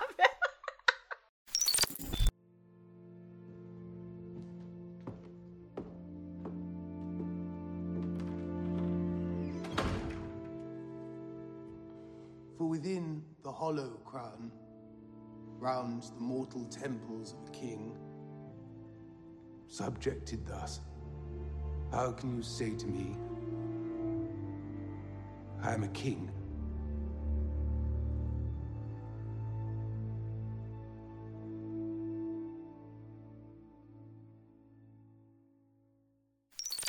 Não só o Charles, que teve infância merda, cresceu carente de afeto, a Anne também. E é legal que tem episódio tipo, meio que focado nela. E olha que ela ainda teve afeto do pai ainda. Sim, porque a Anne é a filha preferida do Philip. Então ela teve bastante afeto. E aí, a Bárbara tem a teoria dela aqui, que ela acha que o Andrew é um psicopata. É, eu acho. Eu não tenho material bastante pra isso, mas eu quero muito que você fale o porquê. Vamos lá, gente, adentrando aí a quarta temporada. A rainha tem um episódio, o quarto episódio, que se chama Favoritos. Ela se reúne com cada um dos quatro filhos dela pra saber como eles estão na vida. Ela chega à conclusão que tá todo mundo perdido. É só triste. Na imprensa já saiu que o Edward é o filho favorito dela. Na série, o Philip chuta que é o Andrew. E o Philip fala que a Anne é a favorita. O que é triste porque você viu que o Charles não é o favorito de ninguém. Mas, ok. Por que eu falo que o Andrew é um psicopata do cara? Primeiro porque ele faz essas piadas dele ser rei há muito tempo mesmo. Isso na vida. E quando você faz piadas sobre ser rei e você tem um irmão que vai ser rei, você tá brincando com a morte do seu irmão, pra começar. E da mãe. E da mãe. Não é, não é engraçado. It's not funny. Come on. E ele faz essas piadas. Ok, na vida, pra mim o Andrew é um psicopata porque ele era amigo daquele filho da puta, daquele Jeffrey Epstein, Sim. o pedófilo filho da puta. Eles eram amigos unha em carne. E o Epstein se matou na cadeia pra não ser julgado, né? Sim, Vocês lembram sim, disso, aham. né, pessoal? Bem recente. Bem recente. O Andrew era amigo dele, o Andrew fica gastando dinheiro real, esbanjando. O Andrew, ele tinha uma vida como Duque de York, como se fosse Príncipe de Gales. Pra você ter uma ideia, ele gastava mais do que o Charles. Vários escândalos megas de gastos com ele, muitas amantes, muita festa, muita droga, já acharam cocaína com ele. Então, assim, o Andrew, eu acho que ele é um psicopata. E se ele pudesse, ele matava o irmão pra ser rei. Ele é um egocêntrico, enfim. Eu odeio o príncipe Andrew. Não me desce. Inclusive, a melhor coisa que aquela mulher fez foi trair ele para se divorciar. Eu ia estar viva por isso. Eu, hein? Cê é louco. Ele exigia que as filhas dele tivessem deveres reais até hoje. A Beatrice e a Eugenie. Ué? Deveres reais é ser empregada do Estado. Você ser um membro sênior da família real. O príncipe Charles cortou a mamata de pessoa sênior na família real. Eu não lembro o ano, mas foi lá em meados de 2012, quando a Kate teve o filho dela. Porque quando a linhagem principal foi assegurada. O William teve um filho. Depois disso, todos os irmãos do, do Charles ficam muito longe da linhagem principal. Então ele pediu para os irmãos abrirem mão dos cargos reais, arrumarem empregos. Vão perder os títulos? Não. Todo mundo continua sendo príncipe e princesa. As propriedades eles não perdem. Mas o emprego, a mamata, eles perdem. A princesa Anne falou que beleza. O conde de Wexas, que é o, o, o príncipe Edward, falou que beleza. O único que falou que não foi quem? O Andrew. O Andrew. Falou que não queria que as filhas dele perdessem nada, que não sei o quê. Todo mundo, Andrew, senta ali, vai tomar uma água. Elas não vão deixar de ser princesas, elas só não vão o job. As filhas dele ficaram de boa, elas têm empregos. Ele não queria deixar uma mata e é isso, gente. Pra mim, o príncipe Andrew é um psicopata. Beijos. Querendo ou não, eu joguei a, a nossa, nossa conversa aqui pra frente, pra quarta temporada, mas eu acho que tem, tem, tem alguns pontos da terceira temporada que são importantes a gente falar aqui também. Porque chega no final da temporada e o casamento da Margaret com o fotógrafo acaba. Porque ele trai ela com uma menina novinha e ele é horrível com ela. Sim, é triste Ah, é demais. só horroroso. Inclusive, ele casa com essa novinha pouco tempo depois da separação. É muito desrespeitoso. E ela trai, acaba traindo ele também, mas é engraçado que ela trai ele com um cara que é exatamente igual a ele. E a série usa isso também. Tipo assim, ah, ela não tá traindo o. o- é- qual é o nome dele mesmo? Tony, Tony. Ela não tá traindo o Tony porque ela tá com o Tony. Porque o cara é, exatamente igual. só- Só que mais novo, sabe? Tipo assim, é Ela tem um tipo. Tem, super. E aí tem isso, e também é engraçado que eles mostram uma treta de, por exemplo, o líder da oposição se torna o primeiro-ministro da rainha. E eu achei isso muito da hora. Ah, o, o Wilson. Sim. O Howard Wilson. Cara, o Wilson foi um, um primeiro-ministro que eu achei muito bem retratado. Que ele é do Partido dos Trabalhadores, né? Ele é do Labour. E eu, todo mundo do Labour sempre quer que a monarquia acabe. Mas todo mundo do Labour nunca termina com a monarquia. Porque ninguém tá interessado em terminar com a monarquia. Então é engraçado porque foi com ele, se eu não me engano, que começou a lenda da- dos primeiros ministros ficarem todos "Ah", pela rainha. Tanto é que falam isso no filme lá de 2006 da rainha, né? O Tony Blair, ele entra como o revolucionário. A esposa dele fica sacaneando. Ele fala: "Ah, aí o revolucionário" e vai lá pra rainha ficar babando nela, volta pra casa todo Mundinho, besta. Rainha Elizabeth. Chega, sabe aquele meme da menina com a bolsa fazendo a Aham. pose, É tudo com a cara da rainha, sabe? Pôsteres, tudo, né?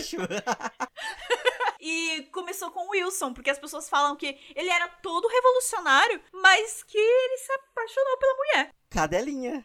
Cada linha da rainha. Isso, e- Muito isso eu legal. achei muito maneiro, porque, tipo, por- eu, eu- vamos lá, eu não sabia de nada que a série me apresentou. Então eu achei muito da hora, tipo, o cara é o líder da oposição, se torna o primeiro-ministro e, tipo, eles têm uma relação muito boa de primeiro-ministro pra rainha, assim. Isso é muito maneiro. A relação dela com o Wilson é muito melhor do que com a Thatcher, Sim. que é conservadora. sim. Mas a Thatcher é uma conservadora estranha, né? Porque ela vai contra os valores do Partido dos Conservadores. A menina conseguiu quebrar o Partido dos Conservadores, cara. O próprio partido dela tinha treta com ela. Isso era uma coisa de louco. Que foi assim que ela acabou perdendo o, o cargo, né? É, mas depois de 11 Hum. anos também. É, a Thatcher, ela tem uma era com o nome Sim. dela. Você tem noção da importância aí? O Thatcherismo? É, isso é muito importante pra história da Inglaterra. Na era elisabetana, a gente teve o Thatcherismo. E isso nunca vai passar despercebido pela história. Vou dar um pouco de contexto histórico aqui, gente, rapidinho, só porque eu sou a, a putinha da história.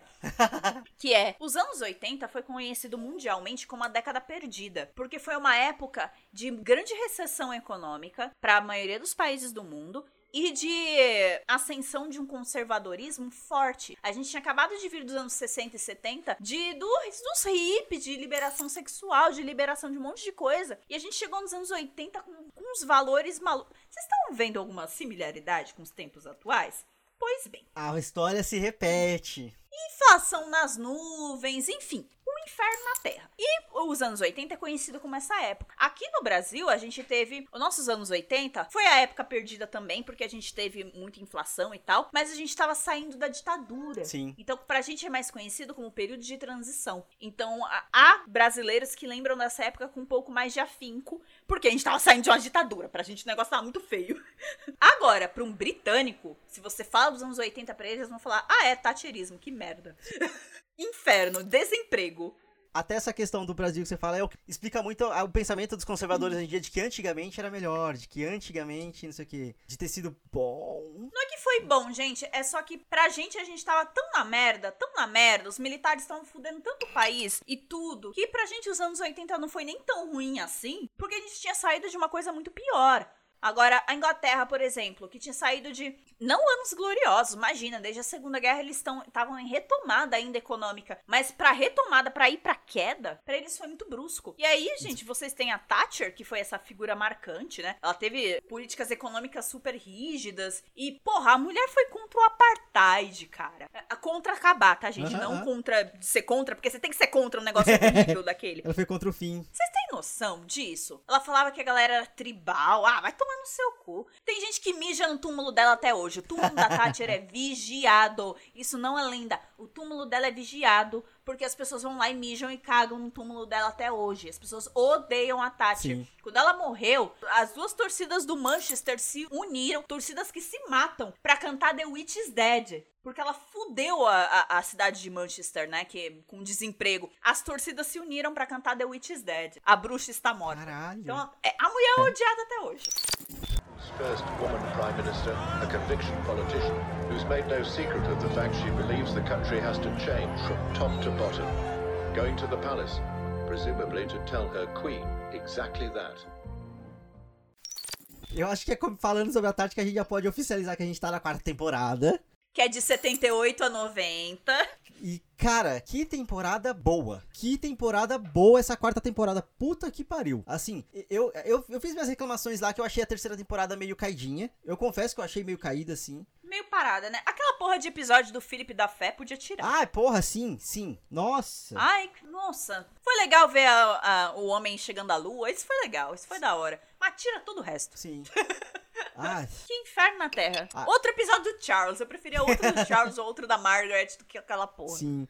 Mas aí, essa quarta temporada, cara, acho que todos os episódios eles têm alguma parada muito legal. Eles têm um ponto muito alto em todos os episódios. Eu ainda não tenho um favorito, cara. Eu ainda não tenho. Eu vou ter que reassistir pra ter um favorito. Muito provavelmente o quarto, que é o Favoritos, vai ser meu favorito. Mas eu não, não sei ainda. É que querendo ou não, você é a maluca do, do rever muitas vezes do The Crown. Ah, eu sou. É o meu jeitinho. E aí, assim, como agora eu tô mais entrosado na série, eu peguei pra ver conteúdos extras da produção da série. E é muito incrível você ver vídeo da Netflix falando sobre figurino. Cara, a história da- das roupas. Não, porque a Thatcher começa com as cores super brilhantes e a, última cena dela, ela tá de preto. Porque existe uma progressão do personagem ali que exige isso. A própria, a mesma coisa com a Diana, que ela começa com roupas mundanas, aí de repente ela tá usando uns vestidos super chamativos, não sei o que, porque é a forma dela se expressar, porque ela começa a usar a moda como expressão. Sim. Só que a última cena dela na, na série, ela também, ela tá com um vestido lindo, só que preto. No Natal, eles não usam preto no É, Natal. isso é muito foda. E aí, vamos lá. A atriz que faz a Diana, meu Deus do céu. A voz dela, você vê a voz dela no por trás das câmeras, é completamente diferente. Gente, As feições dela, não é, não é só o cabelo, que beleza, elas mudaram o cabelo dela pra série. É, mas ao mesmo tempo, ela é uma pessoa completamente diferente na série e fora dela. Ela é muito boa. a atuação que chama. Sim, sim. Não, mas a voz eu achava mais difícil. Gente, tem um filme infame que se chama Diana, com a Naomi Watts, que é uma merda. Não é uma merda, mas é uma porcaria. É um filme horroroso que supostamente era pra abordar os últimos dias de vida da Diana. É um filme de merda horroroso. Eu não vou deixar link de porra de trailer nenhum na descrição, porque é uma coisa horrorosa esse filme da Naomi Watts. E a Naomi Watts, que é a cara da Diana, ela tem o nariz da Diana, ela não parecia a Diana. Ela não tinha um olhar, ela não tinha voz, Sim. ela não tinha o andar, e o filme tinha um roteiro horroroso que não ajudou ela também. Então, assim, dá pra pegar alguém que não se parece fisicamente com a Diana e fazer a Diana. Todo o resto precisa cooperar. Sim, sim. O roteiro, a direção. A Naomi Watts, que se parecia mais fisicamente do que a Emma Corrin, né? Que foi a atriz aqui em The Crown. Ela saiu muito mal como Diana. Foi uma coisa horrorosa. E a Emma Corrin é incrível. A voz dela me arrepiou, de verdade. Ela falava, eu ficava, gente, é a Diana. Ela manda muito Nossa. bem. E é engraçado que a Margaret, ela é um personagem trágico. Só que assim, a minha relação com ela era só porque é o que eles estão contando. A Diana, a gente sabe qual é o destino dela. Sabe que é trágico também. Sim, mas pra mim isso torna tudo muito mais triste. Ela feliz em estar encontrando, encontrando o Charles, ela feliz com as coisas que estavam acontecendo. E de repente ela tá sendo, tipo, é, escorraçada. Não escorraçada, mas tipo assim, estão fazendo piada dela na reunião porque ela não soube com quem se cumprimentar primeiro. Qual o termo certo pra usar. Fazer reverência. É, cara. Aquela cena é horrível, horrível, porque eles sabem que ela é nova na realeza, ela não era uma pessoa de família de grandes títulos e tudo mais. Ela era assim. É- Era? Desculpa. Ah, ela só, não sei, mas ela só não, ela só não tinha obrigação de saber aquele tipo de coisa. Não, ela era completamente despreparada, isso é fato. E isso também surpreendeu um pouco a família real, tá? Dela ser um pouco despreparada, porque ela era uma Spencer. Vamos lá, gente. Pequeno background do personagem Diana Spencer. Os Spencer são aristocráticos. A Diana, ficaram vendendo a Diana como a plebeia que virou princesa. Plebeia é meu cu. Aham. Plebeia sou eu que, que nasci em Guaianazes, meu bem. A Diana nasceu numa propriedade real, tá? Pra começar. A família dela era amiga da família real. As crianças aqui, ali, tudo cresceu nos, nos quintal mato real ali. E os Spencer, ela é filha de um conde. Tá. O Conde de Spencer. Ela é filha do sétimo Conde de Spencer. O Earl of Spencer, né? O pai dela. Tanto é que o, o irmão dela, Charles, é o oitavo Conde de Spencer. Por isso que ela é uma lady. Ai, Lady ok. na Inglaterra não é senhorita, não. Lady é um título aristocrático. Ela já tinha um título. O Charles não casou com uma plebeia, não, gente. Inclusive, quando ele apresentou a Diana, ela ter o Lady na frente, ela ser de uma família conhecida, também foram pontinhos a mais pra ela, pra família. Em cima da Camila também, né? Tipo. Em cima da coitada da Camila, mas a Camila estava casada quando o Charles conheceu a aham, Diana. aham, aham. Mas, por exemplo, a família não estava interessada se o Charles gostava ou não dela. E sim, que tipo de mulher ele ia trazer pra casa. Quando ele trouxe uma mina que tinha lady, que tinha um título, que tinha uma família que tinha terras, e era uma família ainda que tinha esse plus de ser conhecida por Sim. eles, ela tinha que fazer muito pouco pra ser aceita. E ela foi aceita. O problema é que, bom, ela era a mais nova dos Spencer. Então ela não foi educada do mesmo jeito que a irmã dela, Sarah, foi. Então por isso que ela não sabia o lance das referências, ela não sabia o, todos os macetes, vamos supor, assim, de nobreza. Ela não sabia. A irmã dela, Sarah, que foi a primeira namorada do Charles. Aliás, não casa com o boy que namorou com a tua irmã, que é muito estranho. A Sarah sabia, ela não sabia. Ela não foi preparada para isso. Se espera que as mais velhas arrumem casamento bom, a mais nova, vamos ver o que sobrou. A Diana ainda era até meio mimada pelo pai dela, ganhou um apartamento em Londres. Pra você ver como ele não esperava que ela casasse com um aristocrata. Ele comprou um apartamento para ela em Londres. Ela tinha um emprego, ela tinha uma vida normal. Não se esperava que ela fosse casar Sim, grande, sim. entendeu? Então por isso que ela não sabia porra nenhuma. Agora a Sarah, a Sarah casou com um cara aí, com um aristocrático, se eu não me engano. É, A, a Diana, não, ninguém dava nada, Sim, entendeu? faz sentido. Aliás, fato importante, fato importante, fato importante que eu vi no documentário sobre a Diana.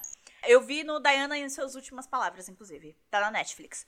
Em suas palavras, não é últimas palavras. A Diana falou no casamento da irmã dela pro empregado: nada disso aqui pra mim. Aí o empregado olhou pra ela: como assim? Aí ela: pra mim, Westminster Abbey ou nada. E deu risada. Westminster Abbey é uma das maiores igrejas da Inglaterra onde casamentos reais acontecem. Caralho. E ela falou, achou que o casamento da irmã dela foi muito pequeno. Aí ela pega e falou: pra mim, Westminster Abbey ou nada. E ela casou numa igreja maior que Westminster Abbey. Ela casou na St. Paul, que a St. Paul era gigantesca. Caralho. Uma coisa que eu não sabia e eu achei bizarro é que assim, a Diana, a série dá a entender isso, que ela basicamente só entrou na vida do Charles por conta de joguete da própria Camila. E eu fiquei muito puto quando aconteceu isso, porque a Camila falou: não, porque você precisa casar com uma pessoa que seja sem histórico, que seja nova e que seja de classe e não sei o que, não sei o que. Por que não a fulana? E a fulana era justamente a Diana, tá ligado? Eu fiquei muito puto quando eu vi isso. Porque querendo ou não, desde sempre ela só caiu de gaiata no meio daquela história, que ela não tinha motivo pra estar ali. Ela não tinha motivo, ti- a não ser É. o Charles querer casar com alguém e foi justamente alguém que a Camila, que é a mulher que ele amava, empurrou. Eu fiquei muito puto. A gente não tem prova disso acontecer, né? Ah, ok. Mas muito provavelmente ela teve dedinho, sim. Porque tem aquela foto infame das duas eh, depois de saírem pra almoçar, né? Juntas. Aquele almoço deixaram muito mais espalhafatoso do que realmente foi. Mas tem uma foto delas duas juntas naquele mês que a Diana ficou sozinha, quando o Charles tava em turnê. E ela já tava noiva dele. Aquele encontro aconteceu mesmo. Então, muito provavelmente teve dedo da Camila sim. Pra Camila era também pertinente que o Charles casasse logo, porque ele tava com ideia de querer ir pra público com ela, querer que ela se divorciasse, querer. E ela não queria nada disso. E vamos lá, gente. Vamos humanizar por um minuto a Camila Parker Bowles aqui, porque, vamos lá. Gente, ela gostava do Charles também, mas nesse ponto da vida dela, ela já tinha dois filhos com o marido dela. Ela era mãe já. O Charles estava sendo um mimado e consequente do caralho que queria que ela saísse do casamento dela com dois filhos. Ela não queria traumatizar os filhos. E o marido dela, o Andrew lá, ela também não queria traumatizar ninguém. O Andrew tinha amantes também. Mas eles dois fizeram a escolha ali, que eu não vou julgar, eu só vou, eu só vou comentar. Quem somos nós pra julgar? Quem somos nós pra julgar? Bom, eu não traio meu marido, né? Mas enfim. eles dois fizeram a escolha de olhar pro lado, porque eles queriam manter o casamento pelos filhos. Quem é o Charles pra se meter? Foi a escolha do casal. E aí o Charles ficava naquele, ah, mas deixa seu marido aí, vamos ficar junto. Então é claro que ela queria que ele casasse logo pra ver se aquietava o cu, porque ele ia destruir tudo, entendeu? E foi o que o circo acabou pegando fogo depois, né? E foi humilhante pra todo mundo. Porque a Camila era uma mulher mais velha, a Camila não é tão bonita quanto a Diana. Quando o público botou, foi exatamente o que ela fala em um dos episódios, né? No último, se eu não me engano. Ela fala pro Charles, por favor, não me bota em comparação com ela. Não leve isso a público. Não faz merda, Charles. Basicamente ela pede isso. Merdeiro do caralho.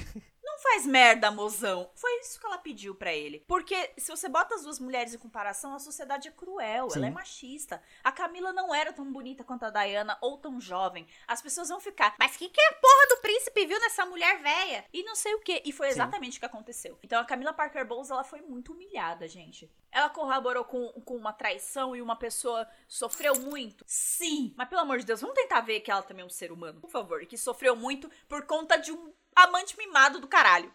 A culpa de tudo é tão do Charles que, tipo assim, eu, eu, eu fiquei. Eu tava revoltado. Vamos lá, eu fiquei assistindo a quarta temporada de The Crown até 3 horas da manhã. Rodrigo tá muito triggered. E aí, assim, chegou no final, eu já tava tão puto, porque tem a cena específica lá em que tá a Diana, o Charles, a rainha e o, e o Philip na sala. E o que, que vocês querem fazer pra esse casamento funcionar? Alguém que não quer que esse casamento funcione? E, tipo, só o próprio Charles que não quer, tá ligado? Ninguém queria que, aquela- que aquele casamento acabasse. Mas o Charles não consegue viver uma vida em que ele não tem tudo que ele quer. E tudo que ele queria é a Camila. É insuportável. Puta que personagem escrota do caralho. Eu adorei. Eu dar uma câmera nesse momento. Adorei o Rodrigo Triggered. Três horas da manhã eu fui dormir passando raiva, porque eu tava com muita raiva do Charles. Muita raiva. É o mimado do caralho, né? Sim. E aí, ele conseguiu magoar as duas mulheres Ao mesmo que estavam tempo. com ele. Porque era a Camila falando, ô meu filho, não faz merda, eu sou uma mãe de família. E a Diana falando, pelo amor de Deus, só me trata bem, pelo menos. Eu tô tentando fazer coisas aqui por você e você nem me tratar bem, trata. Faz o mínimo, caralho. Ai, ai, ai, mas eu me vou obrigar a casar com você. Eu não vou ser mais culpado por este casamento. Ah, vai tomar no seu cu. A cena em que a Camila fala pra ele, tipo, não me, não me coloca em comparação com ela, que eu vou me fuder. Aí ele chega pra Diana, tipo, porque você magoou a Camila. Tipo, Caralho, a mulher tava vivendo e ela tava fazendo um papel exemplar como parte da realeza ali. Sim. Ela ganhou tanto ponto pra realeza naquela viagem a Nova York. Tanto ponto. A família real tava no topo da popularidade. Sim. Mimado do caralho, mimado. Fudeu tudo, fudeu tudo. Nossa. Aliás, essa história de que o príncipe Felipe era o que mais conversava com a Diana é real. Só que eles falhavam muito em perceber os problemas ali do casal, né? Tudo era culpa da Diana. Então, no Diana, em suas palavras, né? No documento da Netflix, que é baseado nas fitas que ela gravou pro Andrew Morton pra ele escrever a biografia dela. Aí a diferença é que no documentário você escuta as fitas, você escuta a voz dela. É, ela pega e fala que a, a rainha disse que o príncipe Charles tava tendo muita dificuldade com a bulimia dela. Ah, é? Uau. Nossa, coitado! Porra! Tadinho dele. Ai, eu tô com muita dificuldade. Ai, com a bulimia da Diana. Nossa, tá... a Diana não tá tendo dificuldade com a própria bulimia, né? É o Charles. Nossa, Que ela super tá fazendo porque ela quer, porque ela quer causar um problema pro Charles. Nossa. Eu ainda acho que a série passou um pano pra rainha do caralho, porque a rainha é a protagonista. Sim. Botando ela pra defender a, a Diana, que ela deu bronca no Charles falando pra ficar com a Diana, que a Diana tá grávida no quarto trancafiada. Eu duvido que isso tenha acontecido. Porque a Diana fala completamente o contrário no documentário dela, e que é a voz dela falando. E ela falando que a rainha nunca fez, nunca moveu uma palha. Caralho. Então É. eu acho, a série passou um paninho aí pra rainha. Não posso julgar, porque ela é protagonista. Então eles tinham que botar ela fazendo alguma coisa. É a parte da ficção Sim, aí, sim. ficção histórica. Por isso que é uma série e não é um documentário. Exato. Mas no documentário da Diana, ela pega e fala que.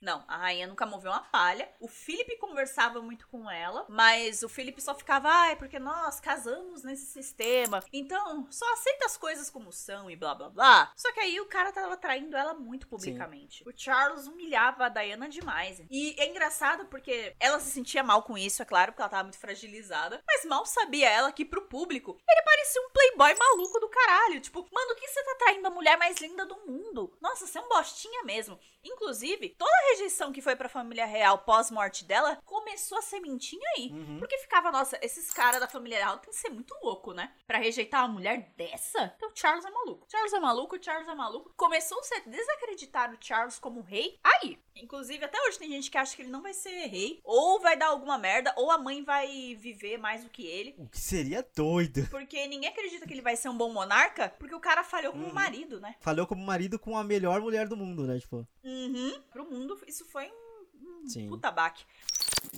I don't deserve this. This is supposed to be my tour. My tour as Prince of Wales to shore up one of the key countries in the Commonwealth at a very delicate moment politically, and thanks to you. Thanks to me, people have shown up. Thanks to me, people are interested. No, thanks to you, people are laughing in my face, booing the heir to the throne, booing the crown. Oh, come on. Oh, don't do this. Mas vamos voltar à série que vai até 90 e não até 97, então vamos, vamos voltar. É, isso aí é coisa, são coisas para as próximas temporadas. Que inclusive a Bárbara trouxe aqui no nosso roteirinho a informação de que, e eu não sabia disso, que a série vai ter seis temporadas. Então teve a quarta agora e vão ter mais Isso. duas ainda. O que eu achei doido. Eu não sei até quanto que vai Aham. durar, mas muito provavelmente na próxima temporada ou termina com a Diana Aham. morrendo, ou um pouco antes dela morrer. E aí deixam ela pra ela morrer na última. Não sei. E aí, assim, querendo ou não, a gente talvez volte pra mesma estrutura da primeira temporada, de ter poucos anos numa temporada só, né? É, pra pegar mais detalhe, porque vamos lá. É, se The Crown é, vai ficar abordando períodos em que a monarquia teve Uhum. crise, porque a coroa deve prevalecer, eles batem muito nessa tecla. Se esse é o tema da série, a última grande crise que a família real enfrentou foi a morte da Diana. Não teve mais grande crise depois disso. O Harry deixar a família real agora nem foi crise. Porque coronavirus aconteceu e as pessoas meio que ignoraram isso. Foi um memorando só pra imprensa e acabou. É, e as pessoas meio que cagaram. Agora, a morte da Diana, uma em cada quatro pessoas no Reino Unido queria o fim da É. monarquia. Isso nunca tinha acontecido na história. E história, nem Segunda Guerra Mundial, nem Primeira, nem com bomba com o nome da família real caindo em Londres, nem com um rei maluco, Ligação da família com o nazista. ligação da família com Jack Estripador, nada, nada, nada, nada. Inclusive tem uma teoria conspiratória de que o filho da rainha Vitória, o Edward VII, podia ser o pai do Churchill. Eu adoro essa teoria conspiratória. Uou! Eu achei que você fosse falar do Jack Stripador de novo, mas uou! Porque o, o filho da rainha Vitória, o Edward VII, o mais velho que virou rei, ele era muito mulherengo. Sabe aquela cadeira sexual? A cadeira que tem em motel? Foi pra ele feito. Inventaram pra ele, porque ele era muito gordo e tinham medo dele esmagar as mulheres. Uh. É sério. Caralho! Ela era chamada de Trono do Amor. Caralho! O Edward VII era muito conhecido por ser mulherengo. E falam que ele conheceu a mãe do Churchill em algumas festas porque ela era uma socialite americana. Pouco tempo depois o Churchill nasceu. E falam das similaridades físicas que ele tem e tal. É louco isso? É só uma teoria conspiratória, tá? O Churchill foi registrado o nome do pai britânico dele, nada a ver. Agora, voltando pra duração da série, quinta e sexta temporada, levando em consideração aí que a última grande crise é essa, então, quinta temporada provavelmente vai ser até ou o ano de, de morte dela, ou sei lá, só entre 90 e 93, que teve muita crise, teve os divórcios e tudo. Teve o divórcio da Anne, do Andrew e o do Charles, né? Em 92 teve a foto da Diana na frente do Taj Mahal sozinha, que isso foi um puta indício de que o casamento tava muito mal. Muita coisa ruim, o castelo de Windsor pegou fogo, parte dele em 92 Sério? pegou fogo em parte do castelo. Teve a rainha dando discurso de que 92 foi um anos horribilis. E ela falou, tipo, ano horrível em latim. Aí todo mundo ficou, sério, parte do problema é você tá falando em latim. Você sabe disso, né? Vocês estão muito Sim. longe do público. Enfim, muita coisa importante aconteceu nesses anos. Então tem bastante material, né? Tipo. Muita coisa que eles vão ter que botar. E a última temporada acho que vai ser o pós-morte da Diana, porque quase acabou o negócio Uhum. mesmo. Inclusive, parte do elenco já tá escolhido. Ah, eles vão envelhecer essa parte também do elenco? Sim. De duas em duas temporadas eles vão mudando. Não sabia. Então, as duas finais, a Dolores Umbridge, a atriz que faz a Dolores Umbridge, vai ser a rainha. Caralho! A Imelda Staunton, ela vai ser a rainha Elizabeth. O Jonathan Price, que foi o papa do Dois Papas, Aham. ele vai ser o Philip. Espero que ele traga um pouquinho mais de ginga aí pro Philip. Com certeza vai Sim, trazer. certeza. Leslie Manville vai ser a princesa Margaret. E a Elizabeth Dipke vai ser a princesa Diana. Vão envelhecer a Diana também. E todos eles são bem parecidos. E o Charles? Charles é. Ai meu Deus, aquele cara gatinho. Estão escolhendo atores muito bonitos pra fazer o Charles. Um, um alt tab aqui. O Charles não é bonito assim, gente. Só quero deixar um comentário de que eu acho o ator que faz o Charles muito parecido com Kylo Ren. Assim, é um homem bran- branco, alto e orelhudo, ok. Mas assim, eu não consigo olhar pra cara dele sem lembrar do, do Kylo Ren. Dominic West. Quem? Dominic West vai ser o príncipe Quem é Charles. esse? Ele é bem Deixa gatinho. eu ver. Ele é bonitão. Ah, eu sei quem é. Não, ele é muito bonito. Inclusive, ele tá numa uma polêmica recente porque ele tá peg... ele é casado, ele fez parte do elenco daquela série The Affair, e aí ele começou a pegar a Lily James. É, então ele é perfeito pra ser Charles, tá certinho. Good casting.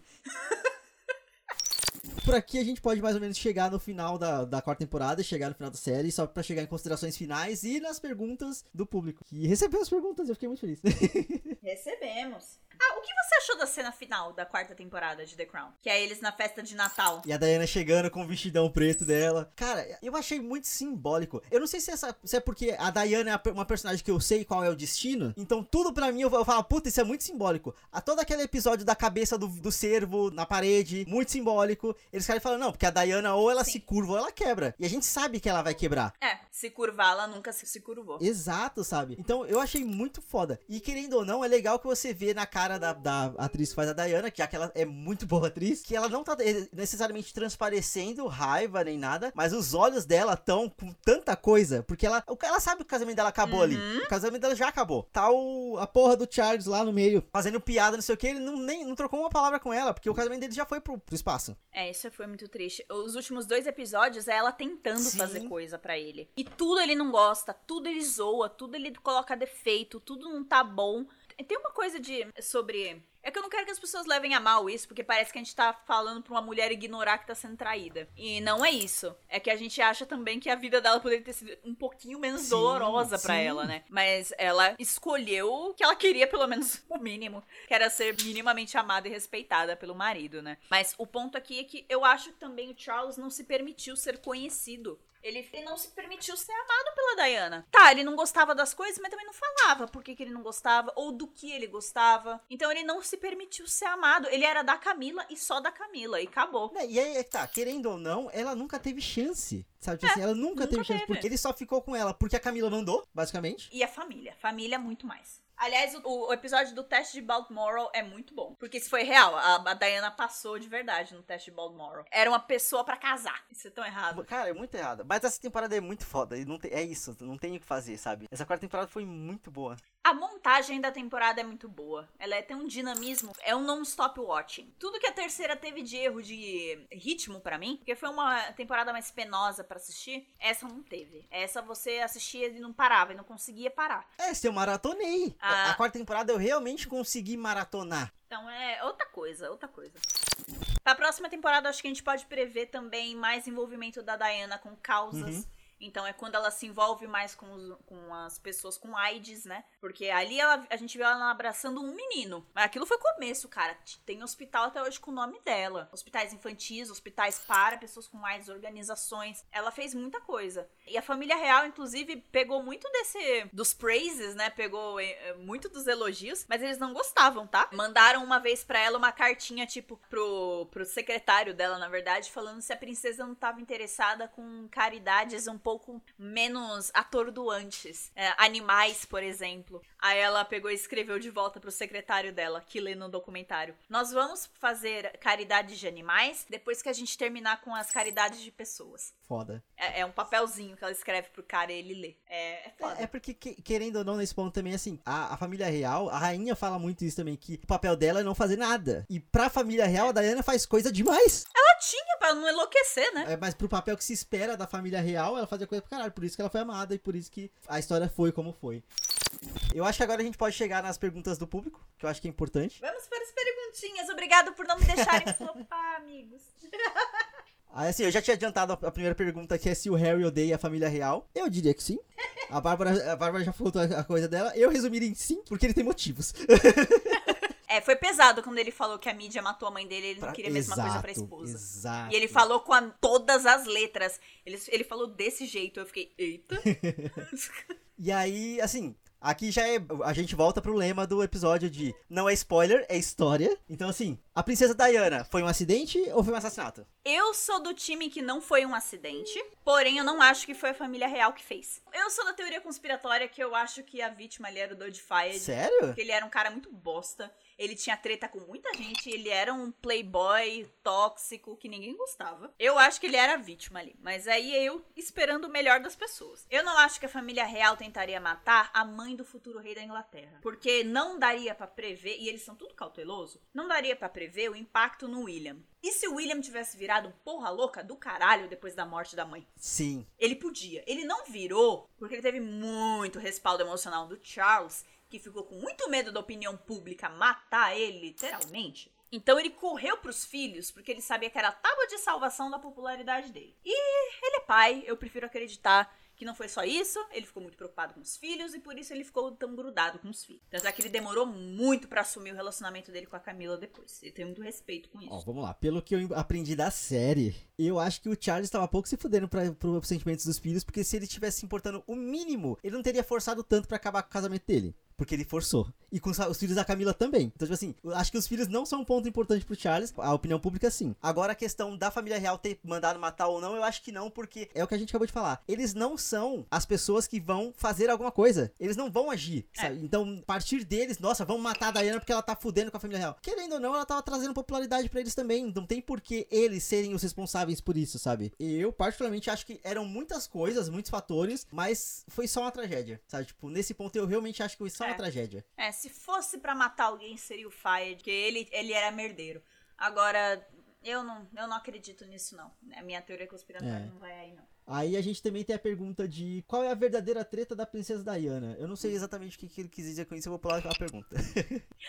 Não, eu acho que a treta com relação a por que que tratavam ela mal em geral, a família real e tudo. pode ser, pode ser. Eu acho que rolava um ressentimento de todos sobre como ela era amada eh, e a discrepância do mesmo carinho com os outros membros da família. Então, por exemplo, você tem a princesa Anne falando aquilo no episódio dos favoritos. Ah, tudo que ela faz é botar a porra de um vestido bonito e todo mundo ama ela. Eu faço caridades no terceiro mundo, trabalho braçal e não sei o que, e todo mundo só me chama de princesa carrancuda. E o Charles, a boa parte do ressentimento dela também, com a Diana também é isso. Ela era muito amada. Então, E ele invejava isso, né? Tipo, ele invejava demais. Então, eu acho que é muito isso. E porque ela ela brilhava mais do que a própria rainha, né? Do que a própria coroa. Uhum. E o último monarca que tava fazendo isso foi o Edward VIII. Foi o tio David. Toda vez que qualquer coisa, qualquer pessoa faz alusão a algo que o tio David fazia, todo mundo na coroa entra em parafuso. Então a, a Diana é- tinha essa obsessão em torno dela que o David também tinha. Então eu acho que é isso. Acho que é muito ressentimento com relação à, à popularidade dela e começaram a tratar a mulher muito mal por isso. É só muito injusto. entendi. Aí aqui perguntaram de novo sobre a teoria da conspiração da morte da Diana. Acho que a gente já respondeu. É, é, Você acha que a monarquia sobrevive no caso da Ra- Rainha Elizabeth morrer? Aí, só colocando do jeito que escreveram aqui, no caso da Betinha bater as botas. A gente é íntimo já, os randomers já estão íntimos de Betinha. Acho que sim. Não é do interesse de ninguém acabar com a monarquia, senão já tinham acabado. Sim. E ainda porque se o Charles vira rei, a popularidade cai? Cai. Mas vai dar tanto pro povo britânico fofocar. É. Aí a Camila, será que a Camila vai ser rainha? Não vai. Vai ter o título de rainha? Vai ser duquesa consorte? Vai ser não sei o quê? Ai, Charles, filho da puta, né? Vocês lembram o que ele fez nos anos 90? Isso vai dar bafafá pro povo falar. Eles não vão perder o bafafá, gente. A gente tá no meio do coronavírus, entendeu? O povo precisa se distrair, tá legal? Então, é, a gente sabe, se lá, qual vai ser a polêmica do momento daqui a 10 anos, quando a Sim. rainha bater as botas, se bater as botas. Ela tá com quantos anos? A rainha Elizabeth, ela tem 94 anos. Caralho. É. E o Philip tem 99. Puta que pariu! Olha que louco. Reptilianas confirmadas. Desculpa. Eu, essa, teoria, essa teoria eu apoio. Ah, e tem outra coisa, né? O Charles não vai ser rei por muito tempo, justamente por conta da expectativa de vida. Então a gente nem espera um reinado de 30, 40 anos pra ele. Mas aí a gente já tem de quem? Do William. Sim. Tá todo mundo louco pra ver o rei, o filho da Diana rei. E a família bonitinha dele. E millennials reis. Então, assim, não, não vai cair nada, não. Também acho que a, que a monarquia sobrevive tranquila. Ainda mais pelo que aprendi aqui no nosso episódio de hoje. Aí, uma pergunta que a gente recebeu também é se o William tá metendo louco. Porque ele já deu umas declarações que odiou a quarta temporada, que estão explorando a família dele. Tipo assim, meu amigo, meu amigo, a sua família só é o que é por conta de exploração de povos. Você quer reclamar que estão explorando a sua família? Vai tomar no seu cu, sabe? Eu acho que o William tá fazendo o papel dele como futuro rei. Sim. Ele precisa dar esse tipo de declaração. O Harry não vai dar. Uhum. O Harry só vai falar, ah, nem vi. Ai, a imprensa é horrível. É só o que o Harry faz. Ele reclama da imprensa e fala que não viu as coisas. Ponto. Então, assim, é. O William tá metendo louco, mas é porque a posição dele pede Sim. isso. Ele é o herdeiro da coroa, é o que ele vai fazer. Total. Não, com certeza é isso. Mas, pelo amor de Deus, vai. Cadê a autoanálise? Sacanagem. Cadê a autocrítica? Cadê a autocrítica? É, aí aqui comentaram qual a sua personagem preferida e por que que é a Margaret. Sim, apenas sim. A do Rodrigo é. É que agora fudeu que tem a Diana, mas puta, a Margaret é muito boa, muito boa. Não tenho o que fazer. O meu personagem favorito é a Margaret também. é, por muito tempo foi a rainha, mas a rainha da Claire foi. Sim. Aí depois veio a Margaret, a Margaret, mesmo trocando de atriz, continua um personagem fascinante, cara. Então a minha personagem favorita também é a Margaret. Aí vem uma pergunta aqui muito específica, que isso aqui é total sua, Bah. O que é aquela bolinha que a rainha segura na hora de ser coroada? Essa aí eu pesquisei o significado, mas de cabeça eu sabia o que era.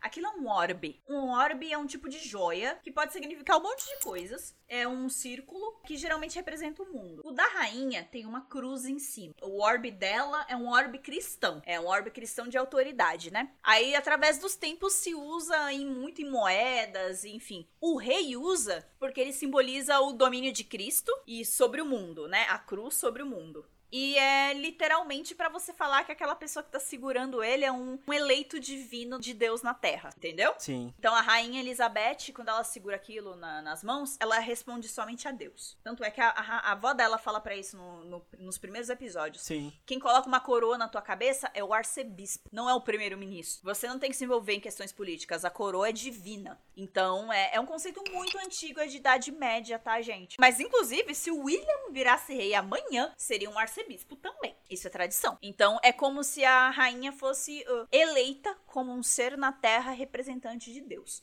Então por isso que ela carrega um orbe. É o mesmo orbe desde sempre. Sério? Sim, é o mesmo orbe desde o William I do- da época de não sei quanto. É, é o mesmo orbe, isso eu olhei, eu pesquisei. É muito velho.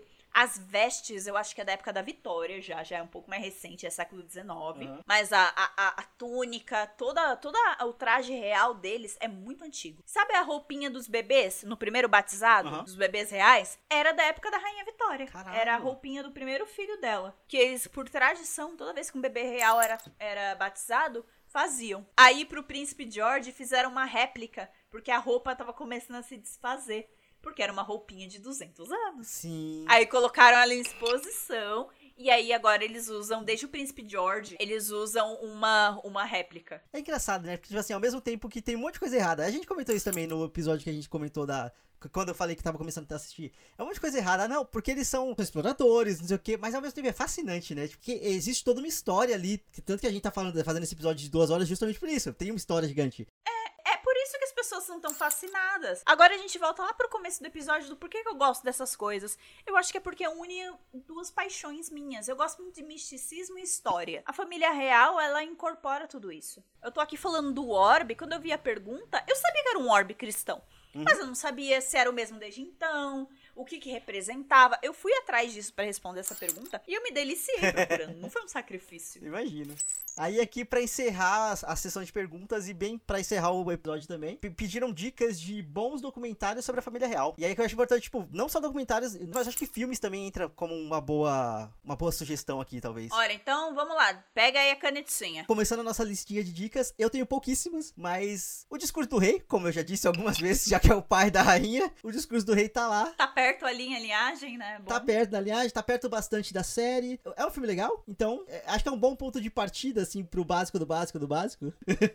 Ah, e é bom porque você vê um pouquinho da- do background da própria rainha, né? Você vê Sim. que o pai dela era uma pessoa tímida. Uhum. Ele era um picolé de chuchu, cara. Ele tava no lugar errado, na família errada. Sim. Ele era tímido, gago, cheio de trauma, porque o pai dele era um bosta com ele. E aí, tipo, o irmão dele, que era tudo que todo mundo sonhava pra um rei, era bonito, era simpático, público, era obcecado por ele, jogou tudo por alto. E aí ele foi pego com as calças na mão. Ele nem tinha herdeiro, ele tinha duas filhas. Ele não, não queria mesmo nada. E, e- tanto é que ele ficou pensando nas meninas, né? Ele, porra, isso vai acabar com as minhas filhas.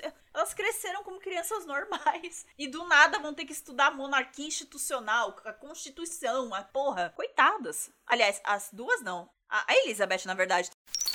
Sobre documentários, olha, eu vou indicar alguns que estão na locadora vermelha, porque eu só assisto documentário da família real lá, mas também tem um canal no YouTube que se chama British Pather, que tem muitos vídeos antigos. Tipo, de registro histórico? Sim, sim. Caralho! Eu adoro ver, é muito legal o British Pater. Inclusive, todos aqueles eh, compilados no YouTube, The Crown, comparação, eh, cena real com a cena da série, é tudo desse canal. A galera pega desse, desse canal e bota lado a lado. Tipo, a Rainha Elizabeth saindo do avião pós-morte do pai. Aí pegaram. Inclusive, o Philip tá carrancudo igual. Parabéns pro Matt Smith. Porque o Philip detestava andar quatro passos atrás da mulher dele, então, tipo. Ai, enfim. Agora vamos aos documentários da locadora ver vermelha. O Royal House of Windsor, ou Casa Real de Windsor, ele é obrigatório. Ele é longo porque ele é uma minissérie, né? Um documental. Uhum. Então ele tem seis episódios e cada um dos episódios tem um tema. Então o primeiro episódio, Adaptar ou Morrer, conta a história do rei George V mudando o nome da casa real pra não se fuder. Amor e Dever conta a história do príncipe Philip entrando pra família. Ah, ele vai bem bonitinho, passo a passo da- do- dos acontecimentos da família. Isso. Aí, Amor e Dever é um episódio que conta isso, né? A entrada do Felipe na família, mas muito do, da- do background da família. Antes da, da Elizabeth casar com o Philip, a família vai passar a fazer uma tour pela África do Sul. É a primeira vez que as princesas vão viajar. Elas nunca tinham viajado porque Segunda Guerra Mundial. Quase nada. Então, elas vão viajar, e- enfim. Pequeno acontecimento, né? E aí, a Elizabeth fica meses longe do filho. E as pessoas acharam que, tipo, ah, se a gente separar eles dois, logo, logo essas ideias de casar agora vai sair da cabeça dela. Aquele negócio de ficar querendo separar Sim, duas sim. pessoas, né? E olha que o Philip era um príncipe, hein? É só que o, o rei não queria que ela casasse naquele momento porque eles eram a instituição certinha. As for the family, né? Nós quatro, a Sim. família. Em resumo, eu acho que ele só era um pai que, infelizmente, não teve muito tempo com as filhas. E aí, quando ele finalmente teve, ele não queria Sim, perder. sim. Eu acho que neste caso foi muito isso. Mas é, o namoro dos dois prevaleceu por cartas e rolou. O Felipe entrou na família. Episódio 3, Chega o Forasteiro. É o Felipe tentando instituir mudanças na família. Ele acha que todo mundo ali é velho pra porra e tem que mudar as paradas. E ele só vai conseguir isso nos anos 60. Ele se fode muito nos anos 50. A Sombra de um Rei é episódio do Charles. E é ele logo depois da morte do Lord Mountbatten. Tudo aquilo no The Crown que você vê que depois da morte do Lord Mountbatten ele se sente pressionado a encontrar uma noiva, na série é uma carta que faz ele tomar essa decisão. Na vida real é um monte de coisa, gente. Não é uma cartinha que faz ele, ah, então eu vou casar aqui com a primeira que aparecer. Não, na vida real é um turbilhão de acontecimentos que fazem ele ser jogado pra Diana. E eu acho que vale muito a pena ver esse episódio, você entende muito da psique do Charles e entende por que, que ele tomou as decisões erradas que ele... O quinto episódio é tiro, porrada e bomba. Diana. É Fogo, Briga e Fúria, que é a era Diana e a era anos 80 e tretas. E o sexto é o Cargo Supremo, que fala.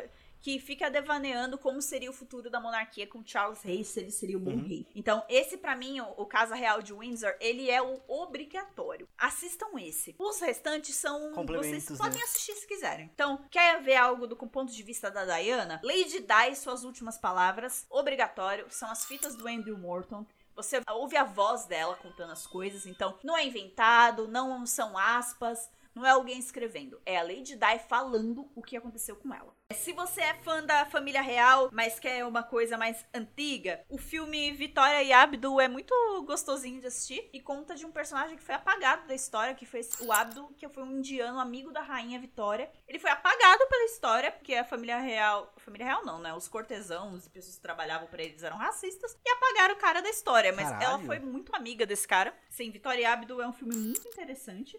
É, eu acho que tiraram da Netflix. Meu Deus.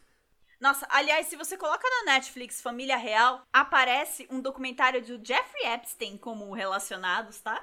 Jeffrey Epstein, Poder e Perversão, não é uma Caralho. dica. Mas pra vocês verem como o Andrew, o Andrew, gente, é sujo. O Andrew é sujo. Cê, ai, que coisa horrorosa. Ah, vou indicar também o Story of Diana, né? É, História da Diana, que é um documentário mais. Ah, tem duas partes, né? Parte 1 e parte 2, que fala da, da trajetória dela na família real. Ele é um pouquinho mais longa do que, do que em suas últimas palavras, mas também tem um pouco das fitas do Andrew Morton. Eu só acho ele muito repetitivo, né? Uhum. É, você já vai ouvir basicamente a mesma coisa, então eu indico muito mais últimas palavras. E é isso. Livro tem a biografia da Diana, do Andrew Morton, que eu, tô, que eu estou lendo. Diana, em suas últimas palavras. E ela conta tudo, cara, da infância dela, o divórcio turbulento dos pais, a ela conhecendo Charles e ele super hum, maluco, porque uma hora parecia que ele era completamente apaixonado e depois ele passava três semanas sem ligar pra ela. Porque ele tava com quem, né? Enfim, é isso. Acho que chega de diquinhas. Né, E aqui eu acho importante trazer também o vídeo que você falou, que tem toda a trajetória da, fami da família real, desde os primórdios até. Ah, Brief History of the Royal Family. É, é, é muito engraçado, cara. Então, a, a, ouvintes, eu acho que é isso. Pô! Ai, gente, eu falei muito, desculpa. Ah, de forma alguma. Eu sei o quanto você precisava disso. é, é muita informação. mais uma vez, a gente falando de alguma obsessão nossa. Então, tipo, no caso, a obsessão da Bárbara. Mas eu tô muito grato de compartilhar esse momento com você. Obrigado pela paciência. Ah, tamo aqui, tamo aqui pra isso. É, obrigado ao ouvinte que chegou até aqui. Parabéns. Assim, ó, parabéns mesmo. Você é um randomer de carteirinha. Você tá muito de parabéns. Vai ganhar um título de nobreza também. e é isso, até o próximo episódio, gente. Tchau, tchau. Tchau, real. tchau com a mãozinha de concha, assim, ó. Isso, um tchau devagarinho.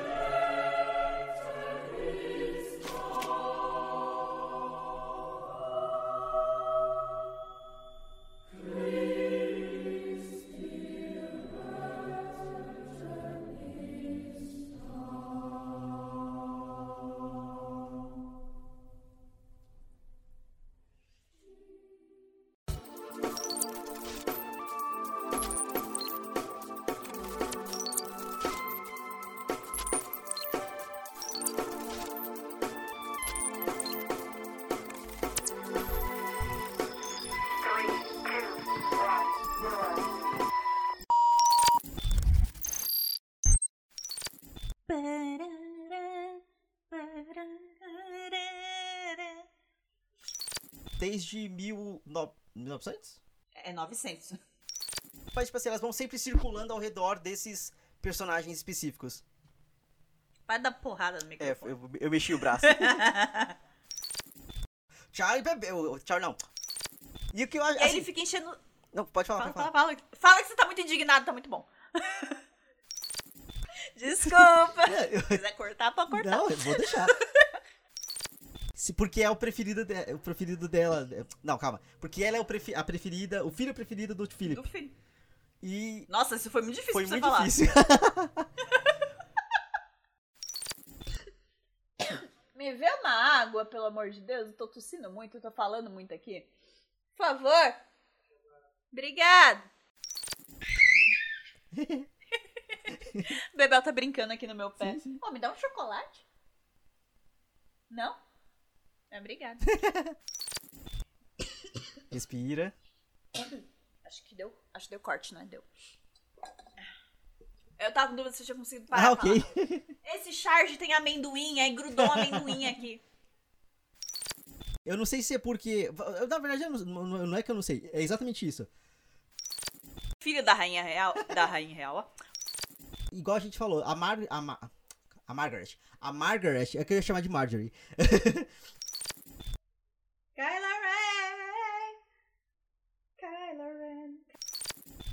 Virou tudo de cabeça pro alto, né? De pernas pro alto, de cabeça pra baixo. Ui! Tô até sem ar. Respire.